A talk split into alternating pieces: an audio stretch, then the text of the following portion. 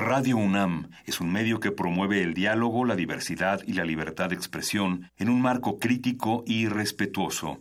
Los comentarios expresados a lo largo de su programación reflejan la opinión de quien los emite, mas no de la radiodifusora. Por siglos nos hemos hecho escuchar. Nacimos como parte de esa inmensa mayoría.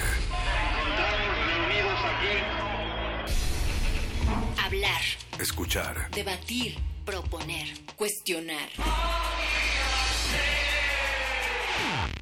Está en nuestra naturaleza. Seamos instrumentos de conciencia de nuestro pueblo. Usamos el sonido porque atraviesa obstáculos.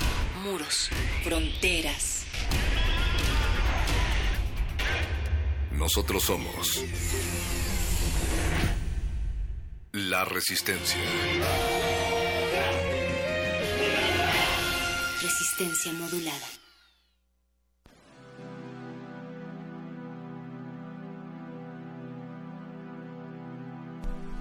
Somos una sociedad hipócrita. Imagina que llevan o arrestan a todas las que abortan. ¿Dónde nos meten? Eso no pasa. Lo que pasa es que si tenés plata, abortás de forma segura y si no tenés, terminás con cualquier lugar poniendo en riesgo tu vida o te resignás y tener un hijo que no deseaste. Esto lo dice Romina de 17 años con el pañuelo verde en la campaña que es a favor del aborto legal, seguro y gratuito, atado a su mochila. Queremos que cada persona tenga la opción de decidir si quiere o no abortar y que no muera ni una mujer más por un aborto clandestino. Estamos acá por todas las chicas que no pueden estar. Michelle, joven de 17 años, integrante de las colectivas a favor de la legalización del aborto en Argentina. Resistencia modulada.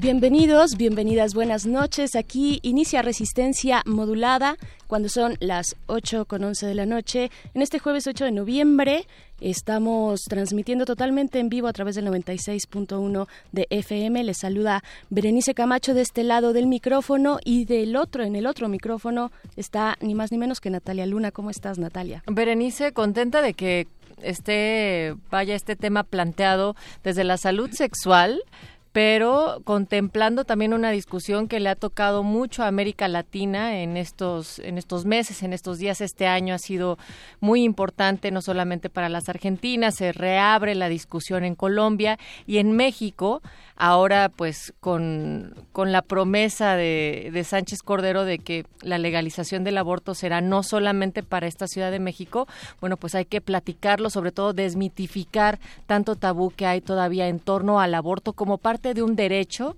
que no necesariamente se tiene que ejercer, pero sí tiene que existir. Claro, un derecho y también un asunto de salud pública. Les recordamos que esta semana en Resistencia Modulada hemos estado hablando de la salud reproductiva y sexual en las y los jóvenes. Así es que bueno, en este día, en esta noche hacemos un alto para hablar del aborto, precisamente de la legalización eh, del, de la interrupción del embarazo, ¿no? De eso estaremos hablando. La verdad es que tenemos este y otro tema que ambos son bastante polémicos y están en la discusión muy presente, actual en la sociedad mexicana y como lo decías Nat, también en el caso no solo del aborto, sino también de nuestro, nuestro otro tema, atravesando eh, todo el territorio, toda la región y llegando hasta Estados Unidos, porque también hablaremos del éxodo migrante en términos de discriminación. Más adelante estaremos en la línea con Geraldina González de la Vega, quien es titular muy reciente, lleva tres semanitas, me parece,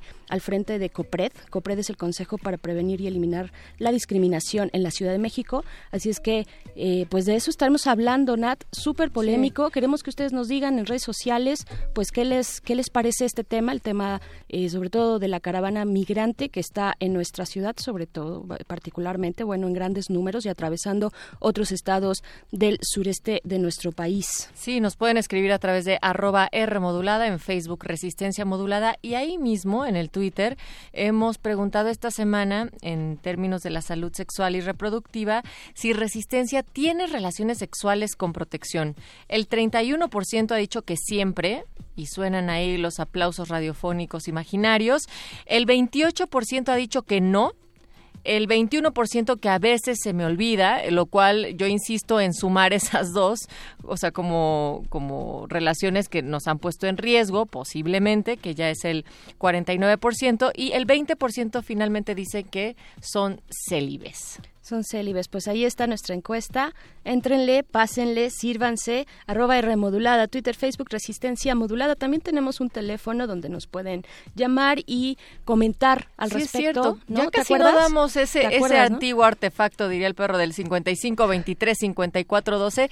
Y les juro que sí tenemos un WhatsApp. Lo que pasa es que somos pobres, la resistencia es numerosa y entonces siempre está descargado. Nos cuesta mucho volver a, a conectar ese teléfono, pero ahí está, está cargándose y en proceso de recibir también sus mensajes. Pero sí está nuestro teléfono en cabina 55 23 54 12. Díganos qué piensan. A pesar de que está casi obsoleto en nuestras mentes o en nuestro imaginario, Natalia, siempre recibimos llamadas. Sí. Sí, sí, sí. Y, lo que también pasa, eh, creo que lo estaba recordando, es que ponemos a cargar el WhatsApp toda la semana para que sí sirva el viernes en el buscapiés, donde es el artefacto de, de, principal necesidad para que ustedes puedan pedir todas sus rolas. Bueno, pues así estamos arrancando esta noche. También recuerden que llega la música con cultivo de ejercios, donde van a expandir las vibraciones hipnóticas con eh, música y próximas presentaciones que pueden conocer a cargo de Fonovisa. Fonovisa y también Glaciares se va a aventar un especial de morras histriónicas en el escenario. Pero antes de todo eso, esta beca me mucho. En unos varios minutos más, un poquito antes de que termine esta hora. Y pues bueno, vámonos con música, Natalia, ¿qué te parece? Vámonos, eh, pues a propósito, a propósito de la cuestión que rodea, la discusión que rodea el aborto, y como lo han planteado, me parece muy atinadamente las morras argentinas, esto de educación sexual, prevención, ¿no? Educación sexual en las escuelas, que es un tema muy importante y que muchos grupos, tanto aquí como allá y en otros países latinoamericanos, pues se oponen. Grupos, digamos, en pro de la familia natural, ¿no? Así, eh, se oponen a que exista este tipo de educación, educación sexual en, las escuelas primarias, en la educación básica y pública en nuestro país, pues vamos a escuchar esto que es de Bardo Martínez, acompañado de la banda finlandesa The Soul Investigators. Bardo, eh, recuerden que es el eh, vocalista de Chicano Batman, está muy cerquita por acá.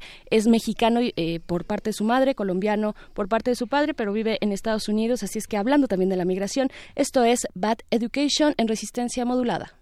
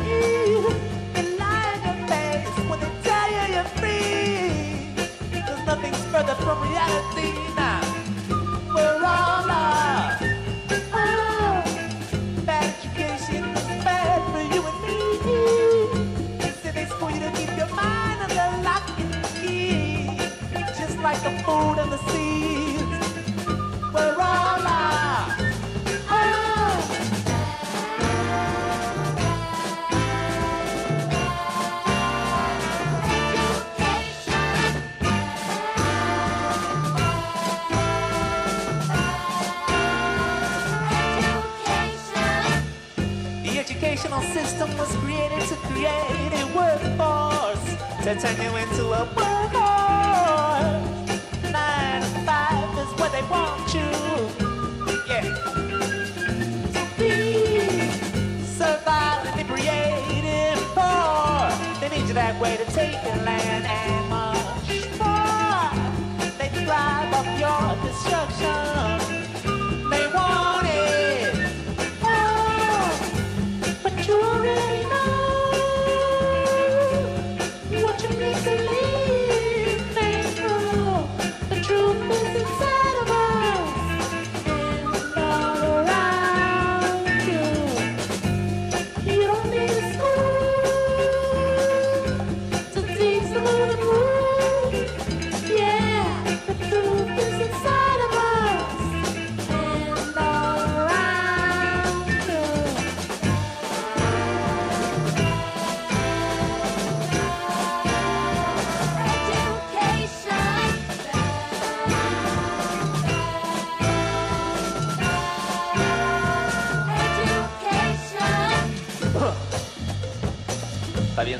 Esa música.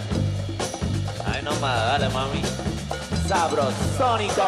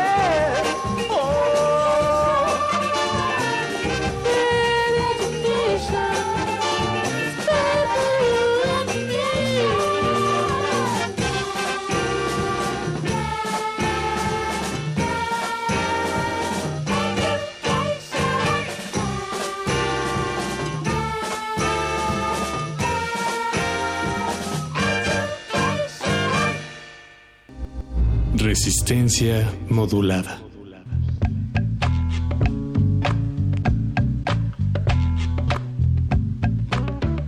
Acabamos de escuchar a Bardo Martínez y The Soul Inves- Investigators con Bad Education. Esta canción pues que nos habla de la perspectiva que ya estábamos trazando acá de la necesidad de una educación sexual en las escuelas de educación básica, valga la redundancia.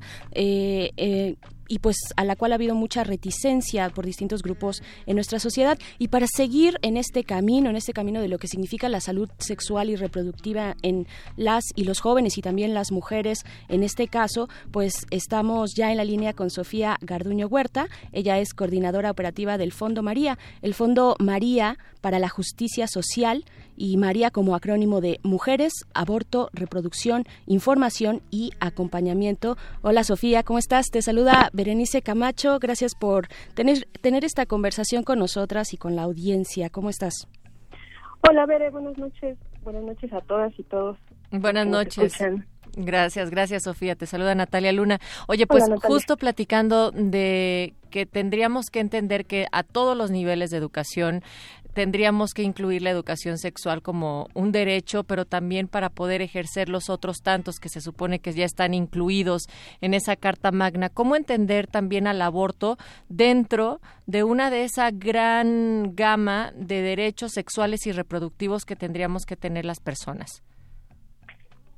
Sí, bueno, el, el aborto eh, es, un, es un derecho sexual, es un derecho reproductivo y en ese sentido pues forma parte de los derechos humanos, ¿no? Entonces, eh, en él convergen muchos otros, ¿no? Como el derecho a tener justo educación, a tener información que sea eh, veraz, que sea científica, que esté libre de, de, de prejuicios, ¿no? Eh, ahí también converge el derecho a la salud, ¿no? A tener garantizado como ese ese nivel eh, máximo de salud que además no solo incluye lo físico, ¿no? Sino también como esta otra dimensión emocional, esta otra dimensión social que nos permita eh, pues desarrollarnos eh, óptimamente, ¿no? Eh, ser ser personas plenas, personas eh, felices, ¿no? Entonces, Claro. en ese sentido, ahí es como, eh, bueno, como se, como podemos enmarcar, ¿no? El, aborto.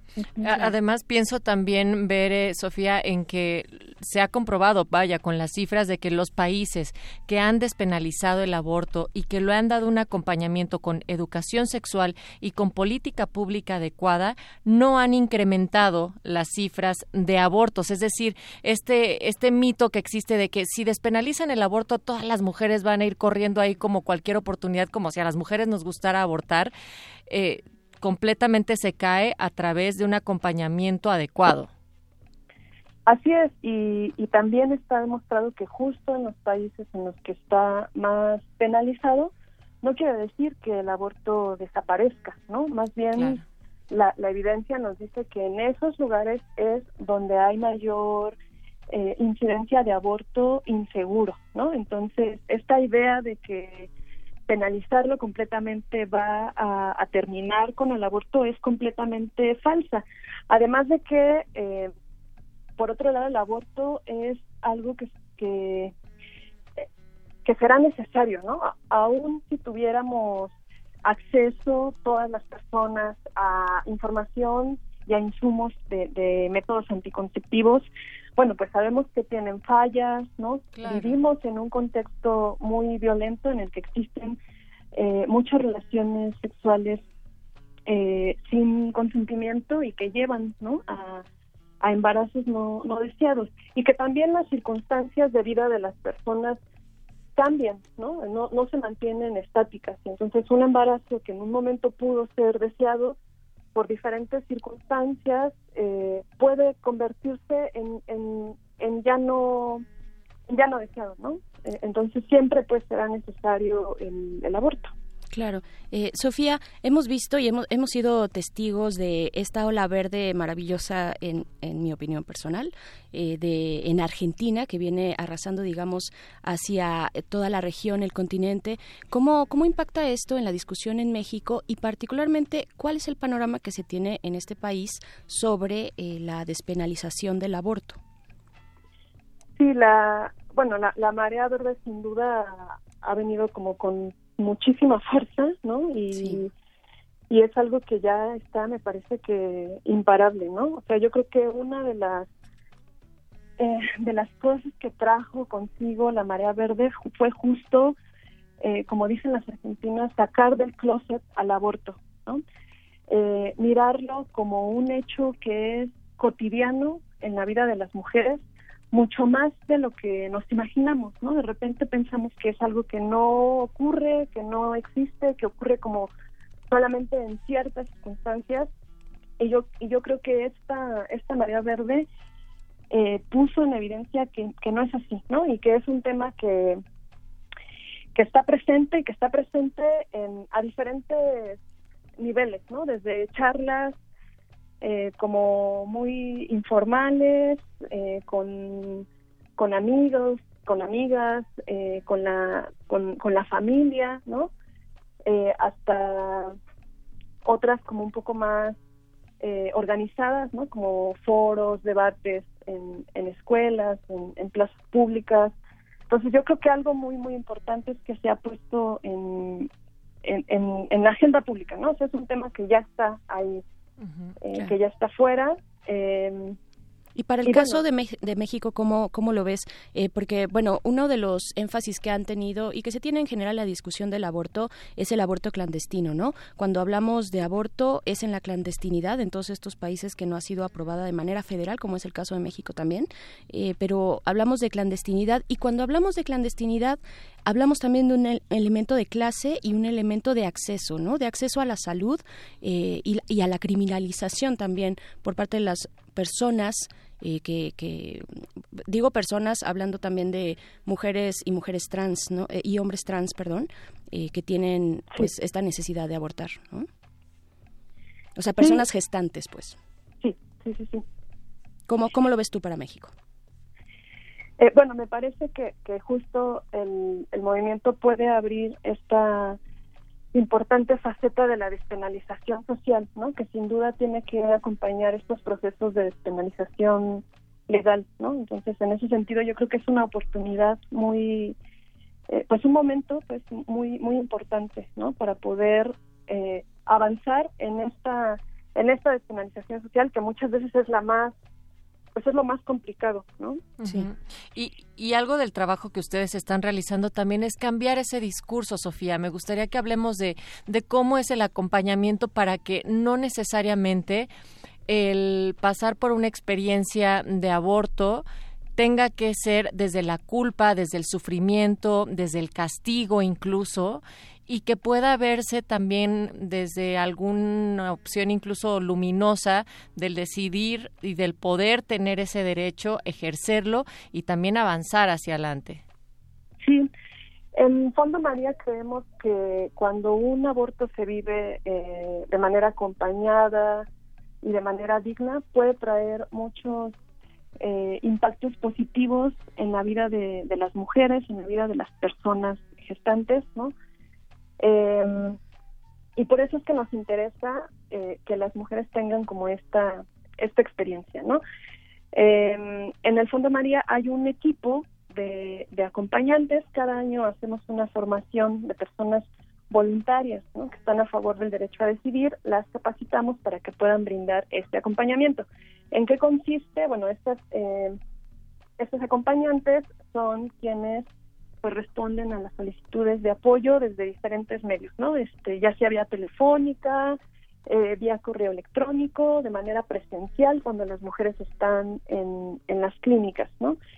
Lo que nos interesa es que puedan encontrar en el Fondo María un espacio en donde puedan ser escuchadas eh, sin ser juzgadas, ¿no? Donde puedan despejar todas las dudas y todas las preguntas que tienen respecto al aborto. Algo muy eh, común es eh, temor a, la, a, a, las consecuencias que pueda traer, ¿no? En el sentido como de la peligrosidad o lo que pueda traer para, para de consecuencias para su salud, ¿no? Entonces, como un espacio donde se pueda hablar de, de todo esto y, y bueno, pues finalmente donde sepan que esta opción de abortar es una opción completamente válida y legítima frente a un embarazo que no se quiere o no se puede eh, continuar, ¿no?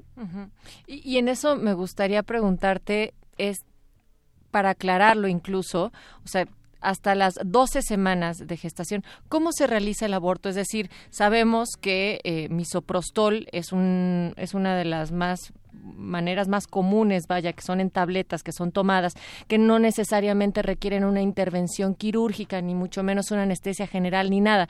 ¿Nos puedes aclarar también cómo es ese proceso? Sí, claro que sí. Eh, bueno, esto de las 12 semanas tiene que ver con la con la causal, ¿no? Es decir, la, la, la interrupción del embarazo por cualquier motivo, ¿no? Entonces, hasta ahí tenemos ese, ese plazo. En este tiempo se utilizan dos dos tratamientos, uno que es con medicamentos y otro que se llama aspiración manual endouterina. En el caso de los medicamentos, misoprostol es un medicamento que se utiliza eh, y bueno, eh, además en la Ciudad de México los servicios de aborto tienen una combinación de medicamentos que es mifepristona más misoprostol. Okay. La mifepristona es un medicamento que va a detener por decirlo de alguna forma, el paso de la, eh, de la progesterona, ¿no? que es la, la, hormona que está más presente en un embarazo. Entonces, de alguna manera, ese primer medicamento como que cierra la, la llave a la progesterona. Y después, 24 horas después, se administra misoprostol. Misoprostol lo que hace es que provoca contracciones en el útero y esas contracciones van a hacer que todo el contenido del útero se vaya desprendiendo y vaya saliendo. Entonces, es un proceso eh, parecido a una a, un, a, la experiencia de la menstruación, ¿no? Es decir, esas contracciones se van a sentir como cólicos y va a provocarse un sangrado. En el sangrado puede haber eh, coágulos, eh, puede haber tejido como, como pellejitos, pero es eh, similar al de la menstruación en olor, en, en color, ¿no? También hay una idea de que el aborto con medicamentos produce un sangrado súper abundante, ¿no? Uh -huh. Casi, casi incontrolable. Y esto no, no es cierto, ¿no? O sea, depende, va a depender mucho del el número de semanas que tenga la mujer, ¿no? En, en embarazos muy tempranos, entre seis, siete semanas, pues la experiencia puede ser incluso muy parecida al de una menstruación que hayamos tenido, a lo mejor al de alguna menstruación como abundante, ¿no? Digamos. Este, y, y bueno, hay medicamentos que se pueden utilizar para manejar los, los cólicos, eh, principalmente eh, se utiliza, se recomienda el, ibuprofeno, porque justo no detiene las, eh, las contracciones, ¿no? Otros medicamentos que se emplean para las reglas, como el, no sé, Sincol, biscopina, esos sí suelen detener, ¿no? Como las, las contracciones y, y hacer como el efecto contrario de lo que está haciendo el, el misoprostol. ¿no? Eh, Sofía, tam- también, y ya para irnos despidiendo de esta conversación que te, que te agradecemos mucho, eh, por parte de Fondo María y en general de todas las asociaciones y organizaciones que están eh, apoyando a las personas gestantes cuando pues deciden interrumpir un embarazo, ¿cuáles son las expectativas que tienen eh, frente al gobierno entrante en términos del- de, pues, de que se pueda finalmente aprobar a nivel federal eh, el aborto en México? Ya, bueno, pues las, las expectativas es que sea un gobierno que esté a la altura de la ciudadanía, que esté a la altura de las mujeres, eh, de las personas gestantes, ¿no? Y que responda, eh, pues, en congruencia para poder lograr una sociedad más más justa y más equitativa, ¿no? Y por supuesto que eh, el aborto es una partecita, ¿no? De, Claro. de- para lograr como este como esta sociedad que queremos. Pero sí creen, tienen alguna, este, pues ahí expectativa de que se pueda lograr efectivamente la legalización de eh, la interrupción del embarazo. Pues mira, te digo, creo que es un momento como coyuntural en el sentido de que hay mucha, eh, pues mucha visi- visibilización del, del tema. Creo que hay personas como aliadas, ¿no? En, en el gobierno, entonces bueno, pues esperamos que, que sí, ¿no? Que sí se pueda lograr que, que esto que tenemos en la Ciudad de México se pueda extender, ¿no? A, a todos los estados. Claro, aliadas y, y particularmente en el Congreso, ¿no? Que tiene una gran cantidad por primera ocasión de mujeres legisladoras. Así es que pues estaremos ahí siguiendo este debate de cerca. Muchas gracias, eh, Sofía Garduño, por haber conversado con nosotras y pues por toda esta información. ¿Dónde podemos acercarnos a Fondo María? Tenemos nuestra página en internet que es www.fondomaria.org. Para el interior de la República tenemos un 01800 que es gratuito, 01800 832 7311, una línea para Ciudad de México y área metropolitana que es 52 43 50 54 y un correo electrónico apoyo.maria arroba redbalance.org. Muchas gracias nuevamente, Sofía, Sofía Garduño Huerta, coordinadora operativa del Fondo María. Muchas gracias a ustedes por el espacio.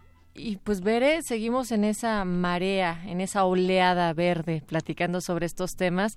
También pueden revisar algunas de las conversaciones de las colombianas que se están dando ahí en Instagram. Están como las viejas verdes también y han dedicado también un espacio para hablar sobre esos tabús. Entonces puede también servir como un apoyo para estos temas. Vámonos a la música, Vámonos. porque sin baile...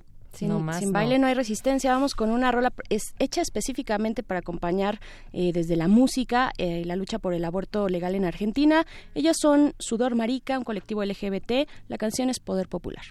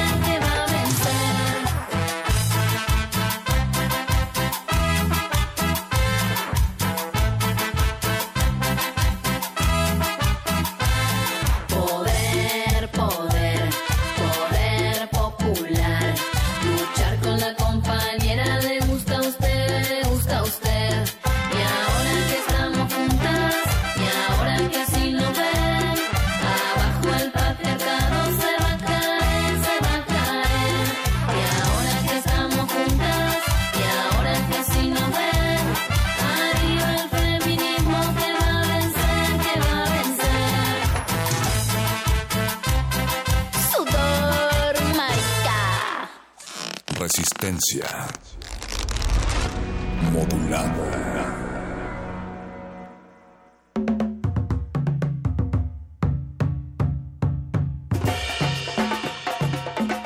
Solo caminando y juntos se hace la resistencia, así como lo han hecho ya también todos los migrantes que han formado parte de la caravana Berenice Resistencia. Nosotros estábamos pidiendo los comentarios a través de nuestras redes sociales para también saber ustedes qué están pensando. Es decir, hemos tenido ya en estos micrófonos la discusión con respecto a toda la discriminación, a todo el hate que se ha sentido antimigrante y se ha dicho que estamos incluso replicando los discursos que tanto nos chocan del norte pero pues que ahí está la xenofobia y de repente el miedo de decir, ay, nanita, ahí viene el otro y qué me va a quitar y qué me va a hacer. Ahora, también hay otros organismos que se han dedicado precisamente a dar la batalla del, del, otro lado, a poder apoyar a la caravana, a dar información oportuna para ellos y también para los ciudadanos. Y eso es lo que vamos a platicar también esta noche. Claro que sí, ya está en la línea Geraldina González de la Vega, ella es presidenta de COPRED, COPRED es el Consejo para Prevenir y Eliminar la Discriminación en la Ciudad de México. Geraldina, te saluda Berenice Camacho, muchas gracias por tomar esta conversación. Suponemos que están trabajando jornadas extenuantes para atender este éxodo migrante. ¿Cómo estás? Muchas gracias por estar acá. Berenice, buenas noches Natalia, ¿qué tal? Muchas gracias por este espacio. Gracias a ti, Geraldina. ¿Cómo están? Ajá, cuéntanos cómo está Conapred pues en este en Pues este momento sui generis, ¿no? En la Ciudad Sí, de México. Fíjate que hoy justo en, en- en la reunión se tienen reuniones todos los días a las 9 de la mañana y luego a las 6 de la tarde de coordinación eh, interinstitucional para ver cómo vamos, qué falla, qué no falla, en qué ajustamos. Y pues hoy estábamos justo haciendo la cuenta que ya llevamos una semana. Entonces, este... Pero que ha parecido llevamos- como un mes o más, ¿no? O sea, sí. Híjole, sí, la verdad es que Está brutal. bastante cansado y, y mira que la verdad es que hay compañeros que sí se han echado turnos de más de 24 horas. Sí. Este, entonces la verdad es que sí ha sido sí ha sido muy extenuante, pero a la misma vez satisfactorio. Claro. Justamente eh, eso también comentábamos el día de hoy porque de la recepción que tuvimos de los primeros migrantes el sábado, que fueron unos cinco que llegaron, después la- el, el grupo grande que empezó a llegar el lunes y han ido llegando a cuentagotas desde el lunes hasta el día de ayer, antier más o menos, ya se han empezado a ir algunos, pero la verdad es que eh, pues es como una mudanza, ¿no? Claro. Eh, básicamente eh, eh, hemos puesto todo nuestro empeño desde las reuniones primeras, el gobierno de la Ciudad de México, el gobierno de transición, todos coordinados por la Comisión de Derechos Humanos, los organismos internacionales han participado, organizaciones de la sociedad civil, mucho las iglesias y pues personas de la sociedad civil en general, voluntarios y voluntarias que han venido pues ahora sí que a dar sus manos y a dar su corazón para apoyar. Y la verdad es que ha sido un trabajo conjunto que ha ido ajustándose, que ha ido adaptándose a las necesidades que hemos ido viendo, porque bueno, pues la verdad es que es una situación nueva para la Ciudad de México, ¿no?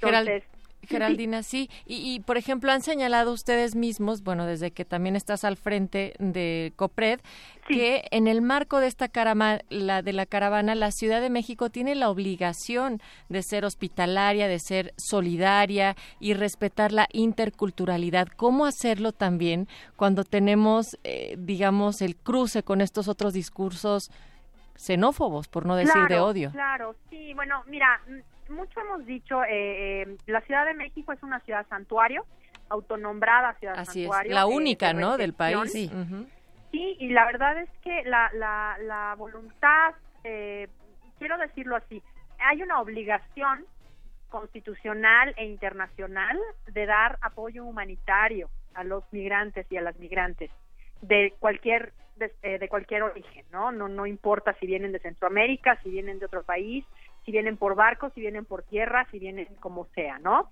Eso es eso es importante destacarlo, pero también el gobierno de la Ciudad de México y el gobierno de transición y todos los que hemos participado en esto tenemos la convicción además de que se tiene que apoyar, se tiene que dar la ayuda humanitaria porque conocemos de primera mano las realidades de estas personas que vienen huyendo de situaciones de precariedad y de violencia extrema y que literalmente cogieron a sus hijos de las manos y se echaron a caminar, ¿no? Y justo por eso una de las primeras determinaciones que se tomó en esta en esta organización fue dejar de hablar de caravana para empezar a hablar de un éxodo. ¿no? Porque no fue un grupo que de, de una noche a otra determinaron, oye, pues mañana salimos a las 3 de la mañana, sino que fueron gentes que empezaron a caminar porque como sabemos, México siempre ha sido paso para Estados Unidos. Digo, no es nuevo y lo hemos sabido además con las tragedias tan horrorosas de las fosas de San Fernando y otras cosas que se han ido encontrando a lo largo de los clásicos caminos migrantes eh, eh, eh, a través de nuestro país.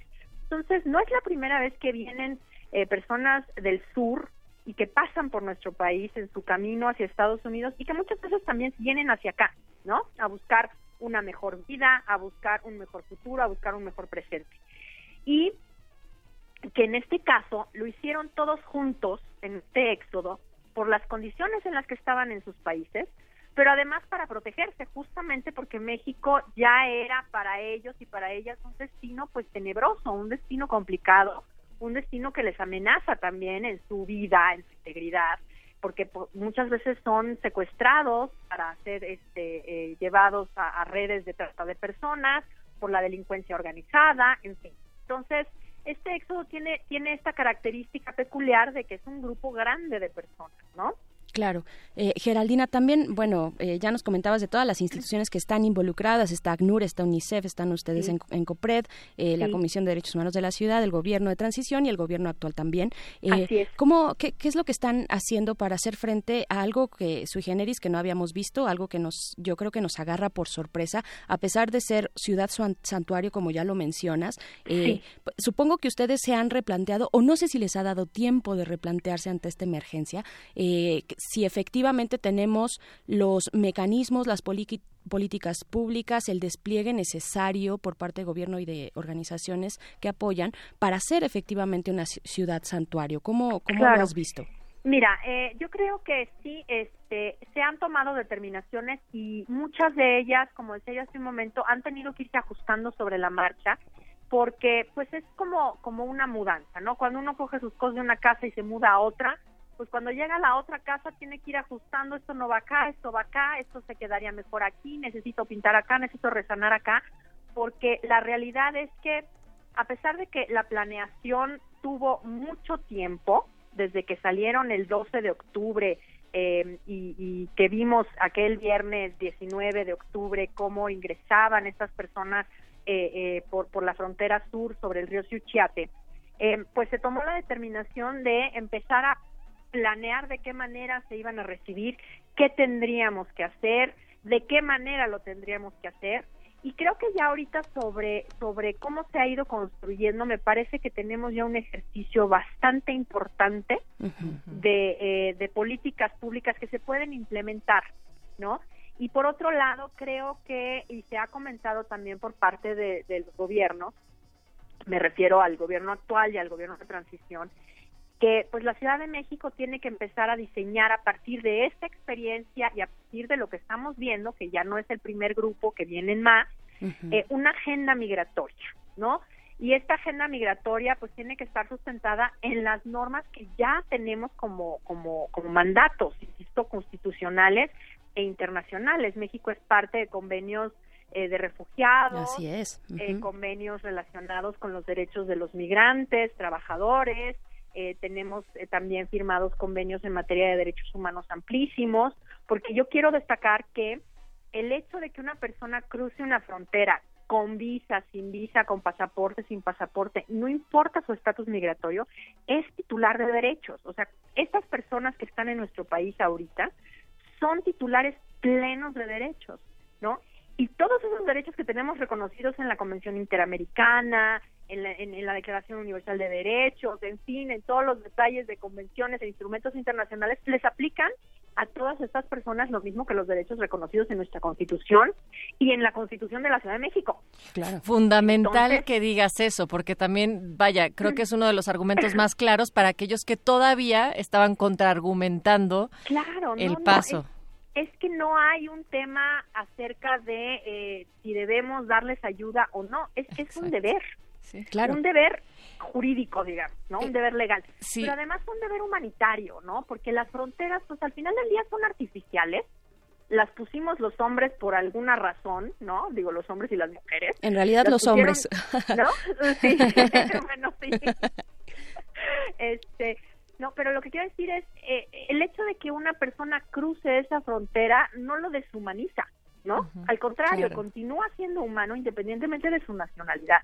Hoy eh, en- eh, te quiero te quiero contar que en, en las carpas que han puesto para actividades lúdicas de los niños, UNICEF, Save the Children, eh, Oxfam, el, el Consejo Ciudadano, han puesto carpas especiales para los, los niños para que pues ahí jueguen, dibujen, en fin. Y, y había una serie de dibujos maravillosos que la verdad es que eh, te sacan una lágrima, ¿no? Dibujos en donde los niños ponían, por ejemplo, en uno Dios te ama México. Y, un- y un- y- y- contaba su historia, ¿no? Nosotros salimos de nuestra casa y venimos caminando. Los puse en Twitter si a alguien le interesa verlos. Mi Twitter es arroba geraldina-g de chica. Y ahí están dos dibujitos que encontré que de verdad me sacaron una lágrima porque dije, es que, se- es que de eso se trata Por supuesto. que les sí. demos a estos niños una recepción eh, tranquila, una recepción en paz, porque justo eso es lo que estaban buscando sus padres cuando lo sacaron hace dos mil, tres mil kilómetros de sus casas, ¿no? Y, y Geraldina, precisamente, tenemos la obligación de ayudar. Ustedes tienen la información también de cómo poder sumarse a estos esfuerzos que están realizando. Sí, mira, afortunadamente el tema del acopio eh, ha sido ha sido mucho mejor que la primera semana. Esta semana se cerró el acopio de ropa porque ya ya está eh, eh, rebasado Sí. la carpa que tenemos ahí en ciudad en ciudad deportiva. Se ha desbordado, ¿no, Geraldina? Sí, la verdad es que es que sí. Y yo creo que es muy importante decir esto. El hecho de que se esté dando esta ayuda humanitaria a los y las migrantes provenientes de Centroamérica no implica que se le quite la ayuda o que se le quite el apoyo a otros grupos de atención prioritaria de nuestro país. Esto es extra. O sea, si teníamos dos bolillos, vamos a compartir uno con estas personas, ¿no? Claro. No le vamos a quitar de la boca a nadie el otro bolillo que le tocaba. Me explico. Por Porque mucha gente ha dicho, bueno, pero es que ¿por qué los vamos a ayudar si hay gente pobre en nuestro país? ¿Por qué los, no? Pero la realidad es que esto es un esfuerzo extra que se está haciendo a lo que se viene haciendo de apoyo y de y, y de y de promoción y de garantía a los derechos humanos de la de las personas que ya estaban en nuestro país, ¿no? Pero sí destaco que cuando nosotros leemos en nuestra Constitución todos los derechos de todas las personas, ¿no? No, no dice nada más para los mexicanos. Claro. Geraldina, entonces ya no están aceptando ropa, pero ¿qué sí están aceptando y dónde? no se está aceptando ropa, pero, híjole, es que no me atrevería a decir ahorita si se están aceptando donaciones de comida, porque también están, están ahorita. Yo invitaría a que se, a que se visitara el Twitter del gobierno de la Ciudad de México, este, porque sí me agarraste ahorita un poco en curva con el tema de las, de, de las donaciones. Geraldina, sí- perdón, es que además hay que decir que todo va cambiando de un momento a otro, de una hora a otra, es- ¿no? Exactamente, Ajá. mira, afortunadamente se donaron por parte de, de, de una persona privada eh, eh, pan y tenis, por ejemplo. Entonces eso ya estuvo, ya estuvo este eh, eh, eh, cerrado. El tema de la comida, pues también ya este, está por el momento el, el, eh, acomodado. Yo sabes que creo que sería muy bueno, por ejemplo, mochilas, Mochilas. backpacks Perfecto. para que la gente transporte sus cosas. Carriolas, he visto que es algo que también se pide mucho. Claro, Muy porque hay una comunidad ahí, bueno, hay un grupo también eh, de pequeños y pequeñas eh, también vulnerables, ¿no? Eh, Geraldina, muchas familias Claro. que están necesitadas de este tipo de cosas porque ellos, muchos de ellos, pues van a seguir caminando a la frontera. Claro. Entonces, este, sí, eso es lo que están buscando. Pero sí, este, ha ido cambiando mucho las necesidades. Comida de bebés, por ejemplo, estas papillas, eh, papillas, galletitas para bebés, Ujú. eh, lechitas de soya. Pero como eh, bien lo dices, Geraldina, eh, pues esa información también afortunadamente se va actualizando a través de las redes sociales. Sí, Podemos exacto. preguntar directamente en estos centros de acopio y Por de esta favor. manera para que nuestra ayuda sea mucho más Sí, asertiva. porque no quisiera yo exactamente decir algo ahorita y que Claro. lleguen Sí. y digan, ah, No, ya no. Entonces, Uy, sí, no, no no, te no. preocupes, no te preocupes. Al contrario, Ya lo aclaramos. Con todo lo que nos has dicho esta noche es más que suficiente. Agradecemos Sí. esta conversación No, a la a maestra. Gracias, Geraldina González de la Vega, titular del COPRED, que es el Consejo para Prevenir y Eliminar la Discriminación aquí en la Ciudad de México. Muchas gracias, Geraldina. Un abrazo.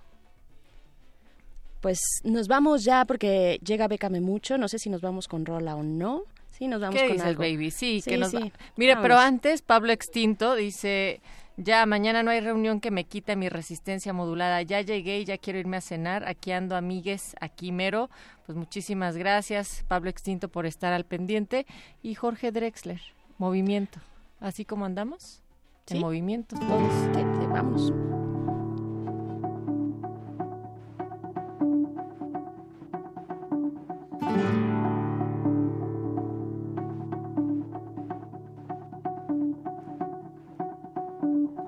Apenas nos pusimos en dos pies, comenzamos a migrar por la sabana, siguiendo la manada de bisontes, más allá del horizonte, a nuevas tierras lejanas.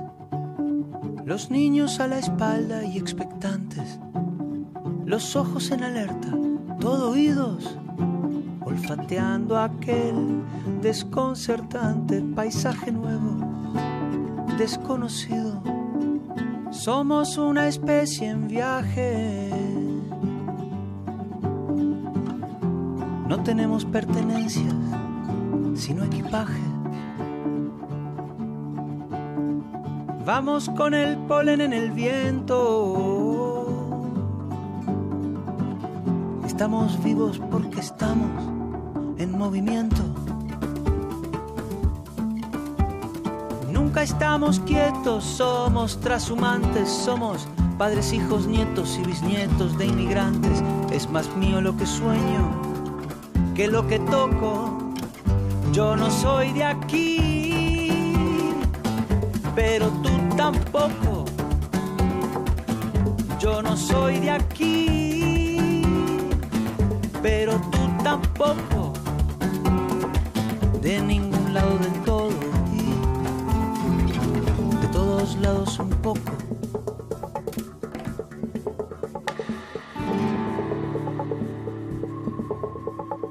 Atravesamos desiertos, glaciares, continentes, el mundo entero de extremo a extremo, empecinados, supervivientes, el ojo en el viento y en las corrientes, la mano firme en el remo. Cargamos con nuestras guerras, nuestras canciones de cuna, nuestro rumbo hecho de versos, de migraciones, de hambrunas. Y así ha sido desde siempre, desde el infinito.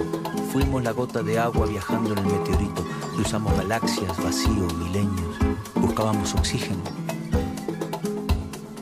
encontramos sueños.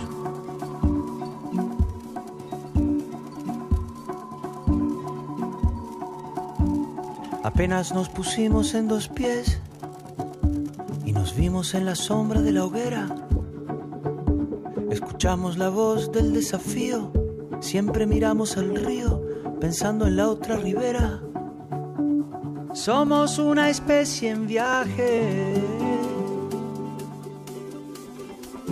No tenemos pertenencias, sino equipaje.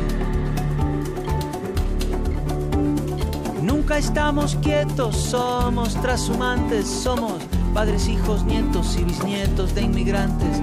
Es más mío lo que sueño que lo que toco. Yo no soy de aquí, pero tú tampoco. Yo no soy de aquí, pero tú tampoco. De ningún lado del todo y de todos lados un poco.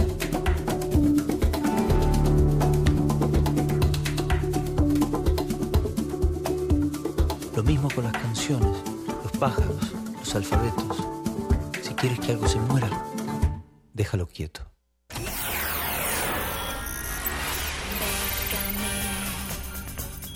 Bécame mucho. Convocatorias de todos los sabores y latitudes para las mentes mexicanas. Toga y Birrete, especializados en resistir economías en decadencia. Bécame mucho. Bécame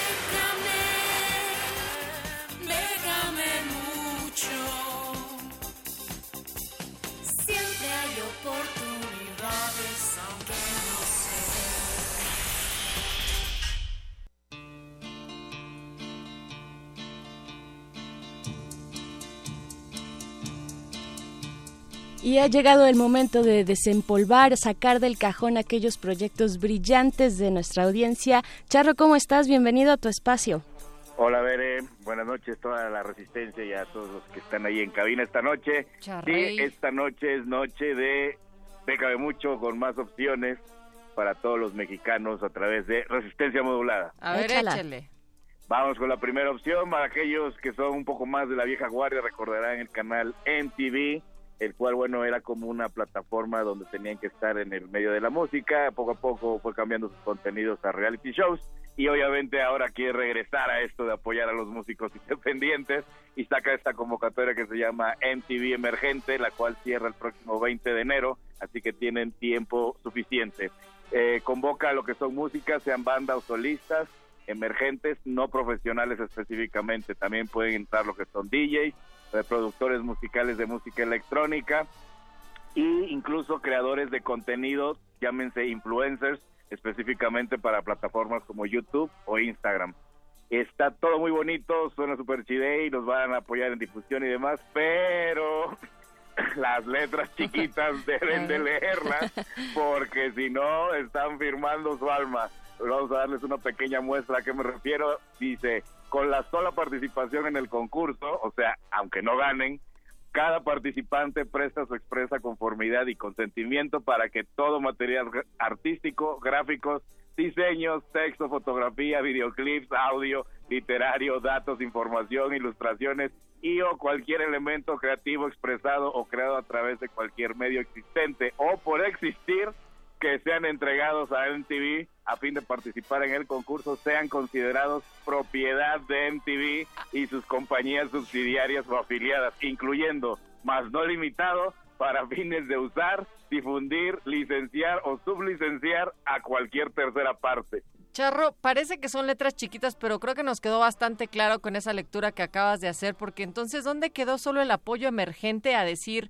ustedes, artistas emergentes, denme todo su conocimiento? A mí no me sorprende, Charro. No, no, no, y bueno, eso es la más la muestra. Obviamente aquellos fieles ahí de esta sección podrán leer a detalle para que O sea, no digo crean que yo le entren, o sea, está bien, está bien que concursen, nada más que, que esté claro. sobre aviso no hay engaño. Exacto. Si hay algo que no quieren ceder sus derechos, eso no lo metan, metan otra canción o otro proyecto que no importa si se lo ceden en TV o bueno, no les importará tanto, pero bueno, eso, ser conscientes de que en las reglas dice eso para que no haya sorpresas o disgustos posteriores. Y si le quieren sacar la vuelta, pues busquen al charro, precisamente, para eso Ahí se me trata. pueden escribir y con mucho gusto los asesoramos. ¿Qué más? ¿qué más, Pero bueno, para todos aquellos que dicen que no hay trabajo, como diría, trabajo es buscar trabajo nuestro adorado Rodrigo González, eh, hay una opción por parte del Centro Cultural Border aquí en la Ciudad de México, están buscando coordinador o coordinadora de producción. La convocatoria es en línea y cierra el próximo 15 de noviembre. Para aquellos eh, que no conocen, este Centro Cultural está en la Roma y el puesto de producción pues tiene que atender lo que son necesidades de los programas que, suceden tanto dentro de las instalaciones del Centro Cultural Border como eh, foráneas, o sea, fuera de esa sede, pero que sean emitidas por el Centro Cultural. Y llámense todo lo que tiene que ver con accesibilidad, mantenimiento de limpieza, no se confundan, no tienen que limpiar, sino coordinar que la gente adecuada haga su trabajo, o sea, como una especie de capataz cultural, por decirlo de alguna forma, que haga que funcione tanto los proyectos como la gente que trabaja en el centro cultural. Pero dirán, eh, qué bonito el trabajo, pero ¿dónde está el chelín? Bueno, pues el chelín, en el caso de que sean seleccionados para esta vacante, son 14 mil pesos mensuales libres de impuestos. El periodo de prueba son tres meses. Si ganan eh, esta convocatoria posterior a, esa- a ese periodo de prueba, se quedarían por un periodo mínimo de tres años y además cuentan con prestaciones como IMSS, Infonavit, dos semanas de vacaciones pagadas, eh, aguinaldo, prima vacacional. Todas las los- cosas de los que de las cuales los artistas pocos gozan de ellas. Exactamente, y, y no nada más los artistas, sino los trabajos en general, cada vez son menos que tienen este tipo de prestaciones. Venos Así que por eso, por eso hay que hacer mención. No, no, aquí deja mucho Tochi Day. Pero este, la edad mínima, bueno, la edad que se contempla para aplicar es de los 28 a los 45 años, género indistinto. Ya a detalle la, pre- la documentación que tienen que presentar, pueden checarla en las bases completas que ahorita les recordamos dónde. Muy bien, ¿nos tienes algo más, Charrito? Así es, ya para concluir la sesión del día de hoy, para todos aquellos que estudiaron música clásica y dicen que no hay donde tocar, están buscando para el puesto de violonchelo una vacante en la Orquesta Sinfónica Nacional de México. También se aplica en línea y el- eh, hasta el 15 de noviembre a las 3 de la tarde. Órale. Tienen para aplicar. Y Ya hay que reconocer, ajá, hay que reconocer que la Orquesta Sinfónica Nacional tiene en sus filas y al frente, pues, eh, intérpretes muy jóvenes, entonces es una muy buena propuesta. Así es, y también está bien pagada porque aquel violonchelista que sea seleccionado tendrá un sueldo mensual bruto de 18.976.60 pesos con un bono mensual de 9.962.72, además de prima dominical, prima vacacional, prima puntual, premio de puntualidad de asistencia mensual, semestral, aguinaldo, canasta navideña y vales de despensa, entre otros. ¿Cuál, cuál debe ser, Charro? ¿Cuál debe ser? Pero no, pero no es. Ya ¿Cuál parecías en ser? subasta vendiendo la plaza, Charro. Así, Así es, así Qué es. Cual hay que- charro, hay que-. Hay que hacer eso, darles difusión porque esas son las ideas y más en el medio de la música. Oiga, Charro, bueno, pues usted que es el migrante a caballo y traficante de bolovanes, ¿dónde lo encuentran por todos estos y más concursos? Así es, estas y otras opciones ya están publicadas en Facebook, Twitter e Instagram de Lecharre, hashtag Lecharre, hashtag Vega de Mucho y las redes oficiales de Resistencia Modulada, muchachos. Muy bien, Charrito, te mandamos un abrazo. Nos encontramos la próxima semana por acá. Abrazo. Abrazo de vuelta. Natalia Luna, nos vamos. Ya llega Cultivo de Ejercicios, la música llega a esta cabina de resistencia modulada. Muchas gracias por haber estado acá, Natalia. Gracias, Berenice Camacho. Gracias a ustedes, Resistencia, por escucharnos. Seguimos acá hasta las 11. Resistencia modulada. Escuchas 96.1 de FM. Transmitiendo desde Adolfo Prieto 133 Colonia del Valle en la Ciudad de México. XEUN, Radio UNAM. Experiencia sonora.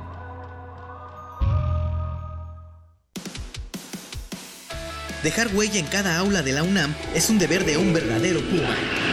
Deja tu huella y apoya Fundación UNAM a de cara a miles de universitarios. Súmate 5340-0904 o en www.funam.mx.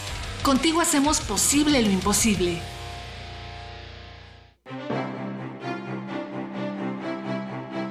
El Centro de la Imagen exhibe la muestra Africaamericanos, integrada por 400 imágenes históricas de destacados archivos, así como producciones contemporáneas de más de 70 reconocidos artistas. La exhibición resalta la riqueza cultural de las comunidades afrodescendientes de 16 países de América Latina, como México, Cuba, Haití, entre otros. Africaamericanos está abierta en el Centro de la Imagen, Plaza de la Ciudadela número 2, Centro Histórico. La entrada es libre. El rito comienza en el escenario.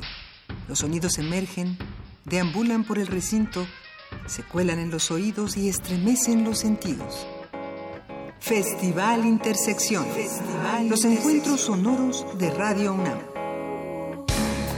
Todos los viernes a las 21 horas en vivo desde la sala Julián Carrillo. Escúchalos a través del 96.1 de FM, www.radiounam.unam.mx o ven a Adolfo Prieto 133 Colonia del Valle, cerca del Metrobús Amores. La entrada es libre. Comienza el estándar y una llama prende adentro. Los dedos bailan con las cuerdas. Se unen los pies, las manos, la percusión acelera el pulso y en la primera vuelta se respira éxtasis.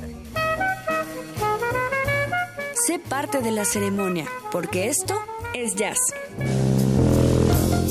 Roberto Aimes entre amigos.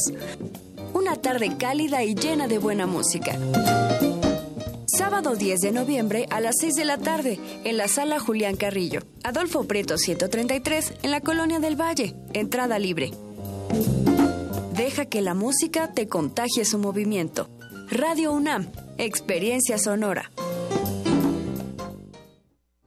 Resistencia modulada.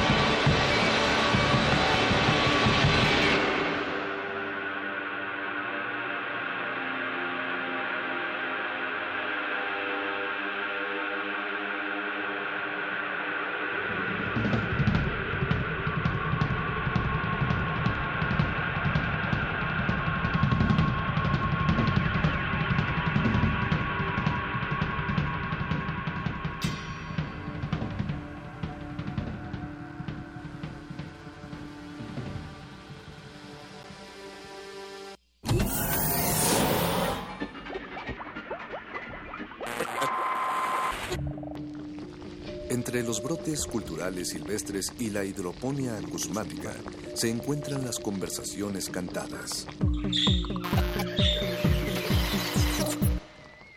Estudiamos el milagro de la música libre en el aire. Cultivo de hercios. Frescura en la flora musical.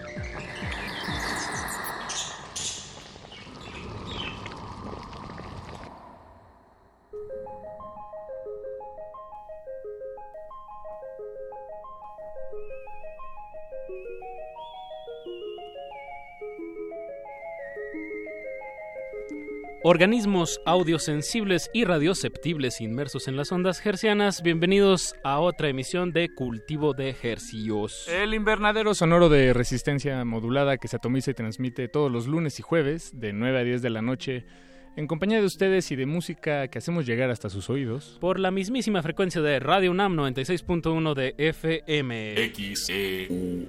Transmitiendo a todo el Valle de México y a la aldea global a través de nuestro portal en línea www.resistenciamodulada.com. Siendo hoy noviembre 8 a las 21 horas con 12 minutos, damos eh, constancia de que este es un programa en vivo. Les saluda su servidor Apache o Raspi. Y su otro servidor, Paco de Pablo. El señor Eduardo Luis Hernández Hernández en la producción. Y don Agustín Mulia en la operación de este programa. Y, también es la, el, ¿Qué será? El, el espíritu, el espíritu animal de resistencia modulada. Ok, don Agustín y Alba Martínez en continuidad. Es un verdadero privilegio estar detrás de estos micrófonos y pues como dices Paco, estamos muy agradecidos de que nos sintonicen y de que pues estén atentos de, de lo que les traemos el día de hoy, música fresquecita hasta la comodidad de sus oídos. Así es, pues este fin de semana, Pache, como, como todos los fines de semana en esta ciudad, hay, Qué hay- barbaridad hay mucho que ciudad. ver. Yo ya ni sé a dónde ir, ya, la verdad, les, les, soy, les soy franco. Yo digo que tú ya llegas los viernes en la tarde, te pones una cobija hasta arriba y, y ya te, te despiertas hasta el domingo, ¿no?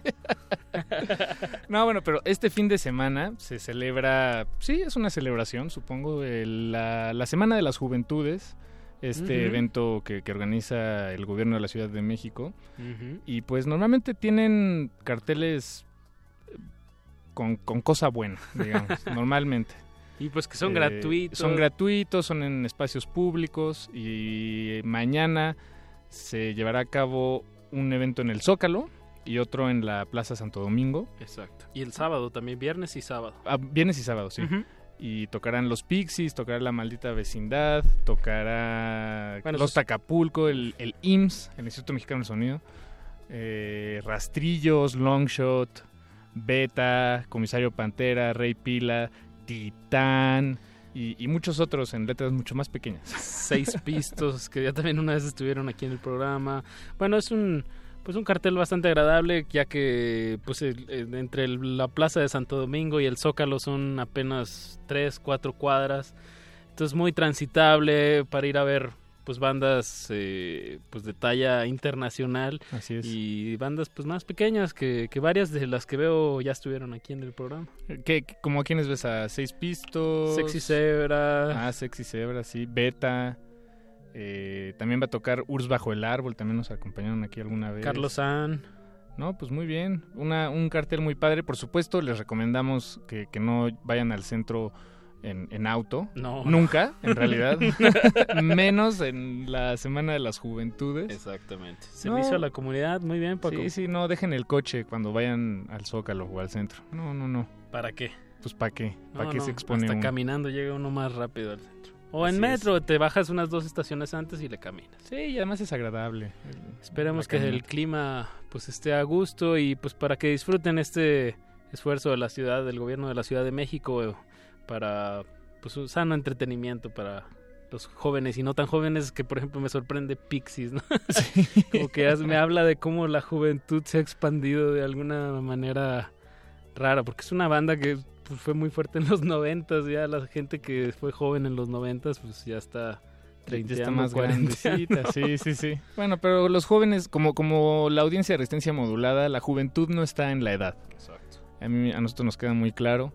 Saludos a Alberto Candiani, por supuesto.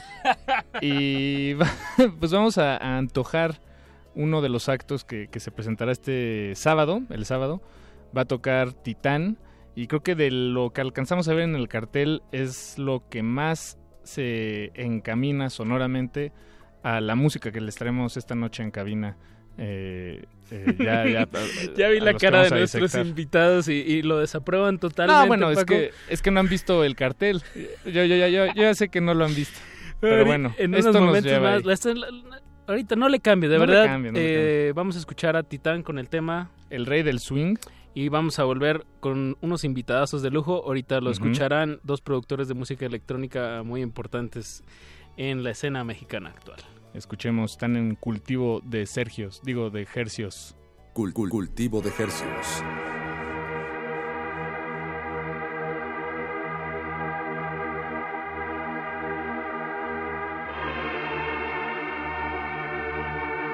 Estábamos cambiando, eso dejando partes de lado, agregando loops rítmicos, haciendo que todo sonara más parecido a como nosotros lo oíamos. Y haber recibido el ejemplo, el disco más oscuro.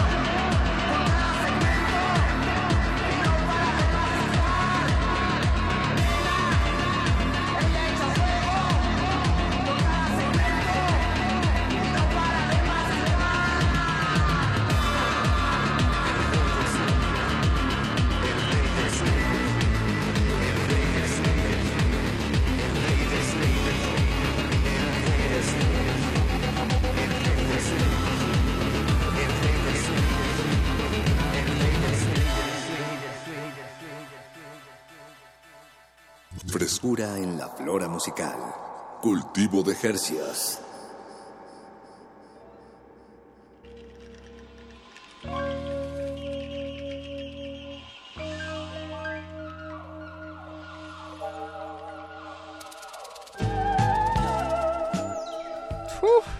¿Qué tal ese trancazo en la oreja? Bien, bien, jueves, el, no sé si es el primer jueves, es el segundo jueves de noviembre, ya perfilándonos hacia, ya nomás pasa Día de Muertos y ya se siente como que las posadas vienen, ¿no? Sí, sí, Ya, yo, ya. yo ya estoy eh, tirando todos mis documentos al, al papelero, de, sí, a la papelera de para reciclaje. empezar, para empezar ligerito el 2019. Sí, ya de una vez.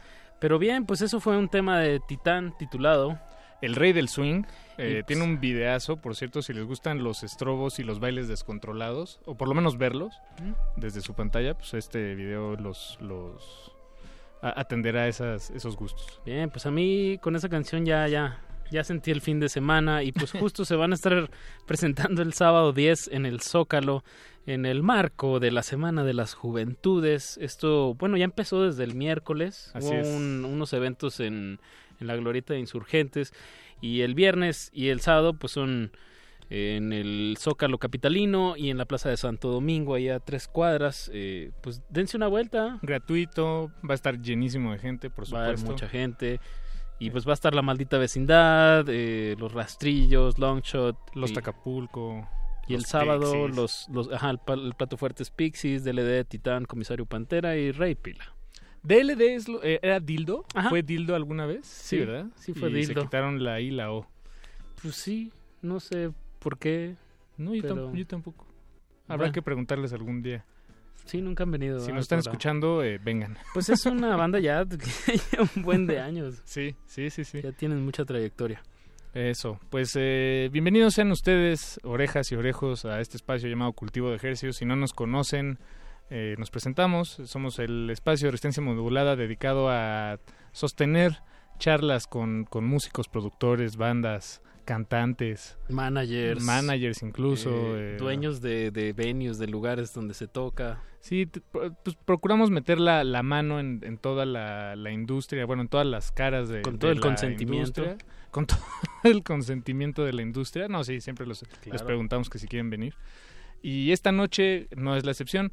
Esta noche se tinta de tintes, valga la redundancia, eh, más bien electrónicos, experimentalones, eh, bueno, de, de las cosas que nos gustan, o por lo menos que me gustan a mí. No sé si a ti te gustan, Apache, no quiero Pues, hablar por ti. eh, Son do- dos eh, productores que ya han estado aquí en la cabina, pero pues hoy vienen juntos. Eh, Edgar Mota, recién bajado del camión desde Guadalajara, y el señor David Sánchez, mejor conocido como Turning Torso de Querétaro que ya lleva unos añitos viviendo acá en la, dos años viviendo aquí en la Ciudad de México, pero bueno, para eso estamos, para platicar, abran los micrófonos. Edgar, David, ¿cómo están? ¿Cómo están? Hola, hola. Hola a todos. Gracias por invitarnos nuevamente. Hace un año que... ¿Que estuviste acá? Estuve acá, eh, después del temblor y todo eso. ¿Pero de, de cuál? Yo no me acuerdo. Pues del, del Del- 19, del- de del septiembre. 19 o del que fue como una semana antes? Eh, no, el, el mero fuerte, cuando quedaron Sí, el- coches abajo. de- el 19. Sí, El del sí, 19, sí, sí. sí. O sea, veniste despuésito de eso. O sea, fue a las 11 y llegué aquí a las 11 y media, entonces... o sea. Ah, o sea, llegaste ese día a la ciudad y llegaste y Sí, directo, y estaba todo todo se derrumbó, diría la canción. Dentro de mí. Dentro de Y mí, dentro de ti. bueno, pues ya fue hace más de un año y, y cacho, pero pues órale, no no recordaba que fuera por esas fechas cuando Sí. la última vez que platicamos. Y pues bueno, gracias de nuevo por Eso. acá. No no habías venido, ¿verdad? Desde entonces. No, este, había estado en Tijuana, Guadalajara, pero no, no había podido venir acá. Por fin, justo el motivo por el cual estamos acá es porque David va a Hola. hacer un show.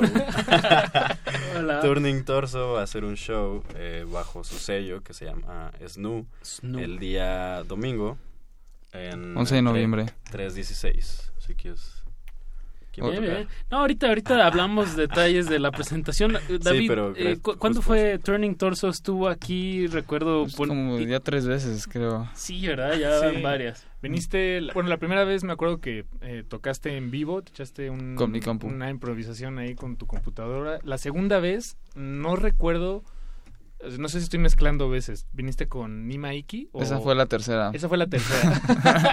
Ah, bueno, es que también son distintas facetas de, de- de tu proyecto. Sí, pues. ya, ya me los he encontrado a ustedes en varios lados. Sí, sí, sí, ahí. y en diferentes estaciones. Nos vemos las caras. Luego- luego- Bien, pues... Gracias. Cierto que, que, me da que Da- gusto verlos que de David es también, un...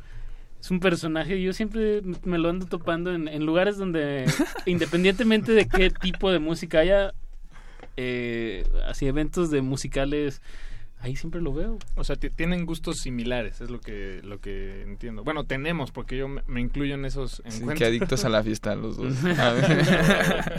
Ya deberían hacer una canción juntos. Ah, Bien, hay que hacerlo. Nosotros tenemos una canción juntos. Sí, de eh, hecho deberíamos de Edgar ponerla, Mota. a ver si, si podría. ¿En serio? Ah, Justo ayer se la mostré a, a, un- a una amiga Ajá. porque me dice, ¿tú, ¿tú qué sabes del pop? Ah, mira. Y yo así, no, pues realmente no sé nada, pero tal vez te pueda poner una canción. Y le puse esa canción y todo cambió.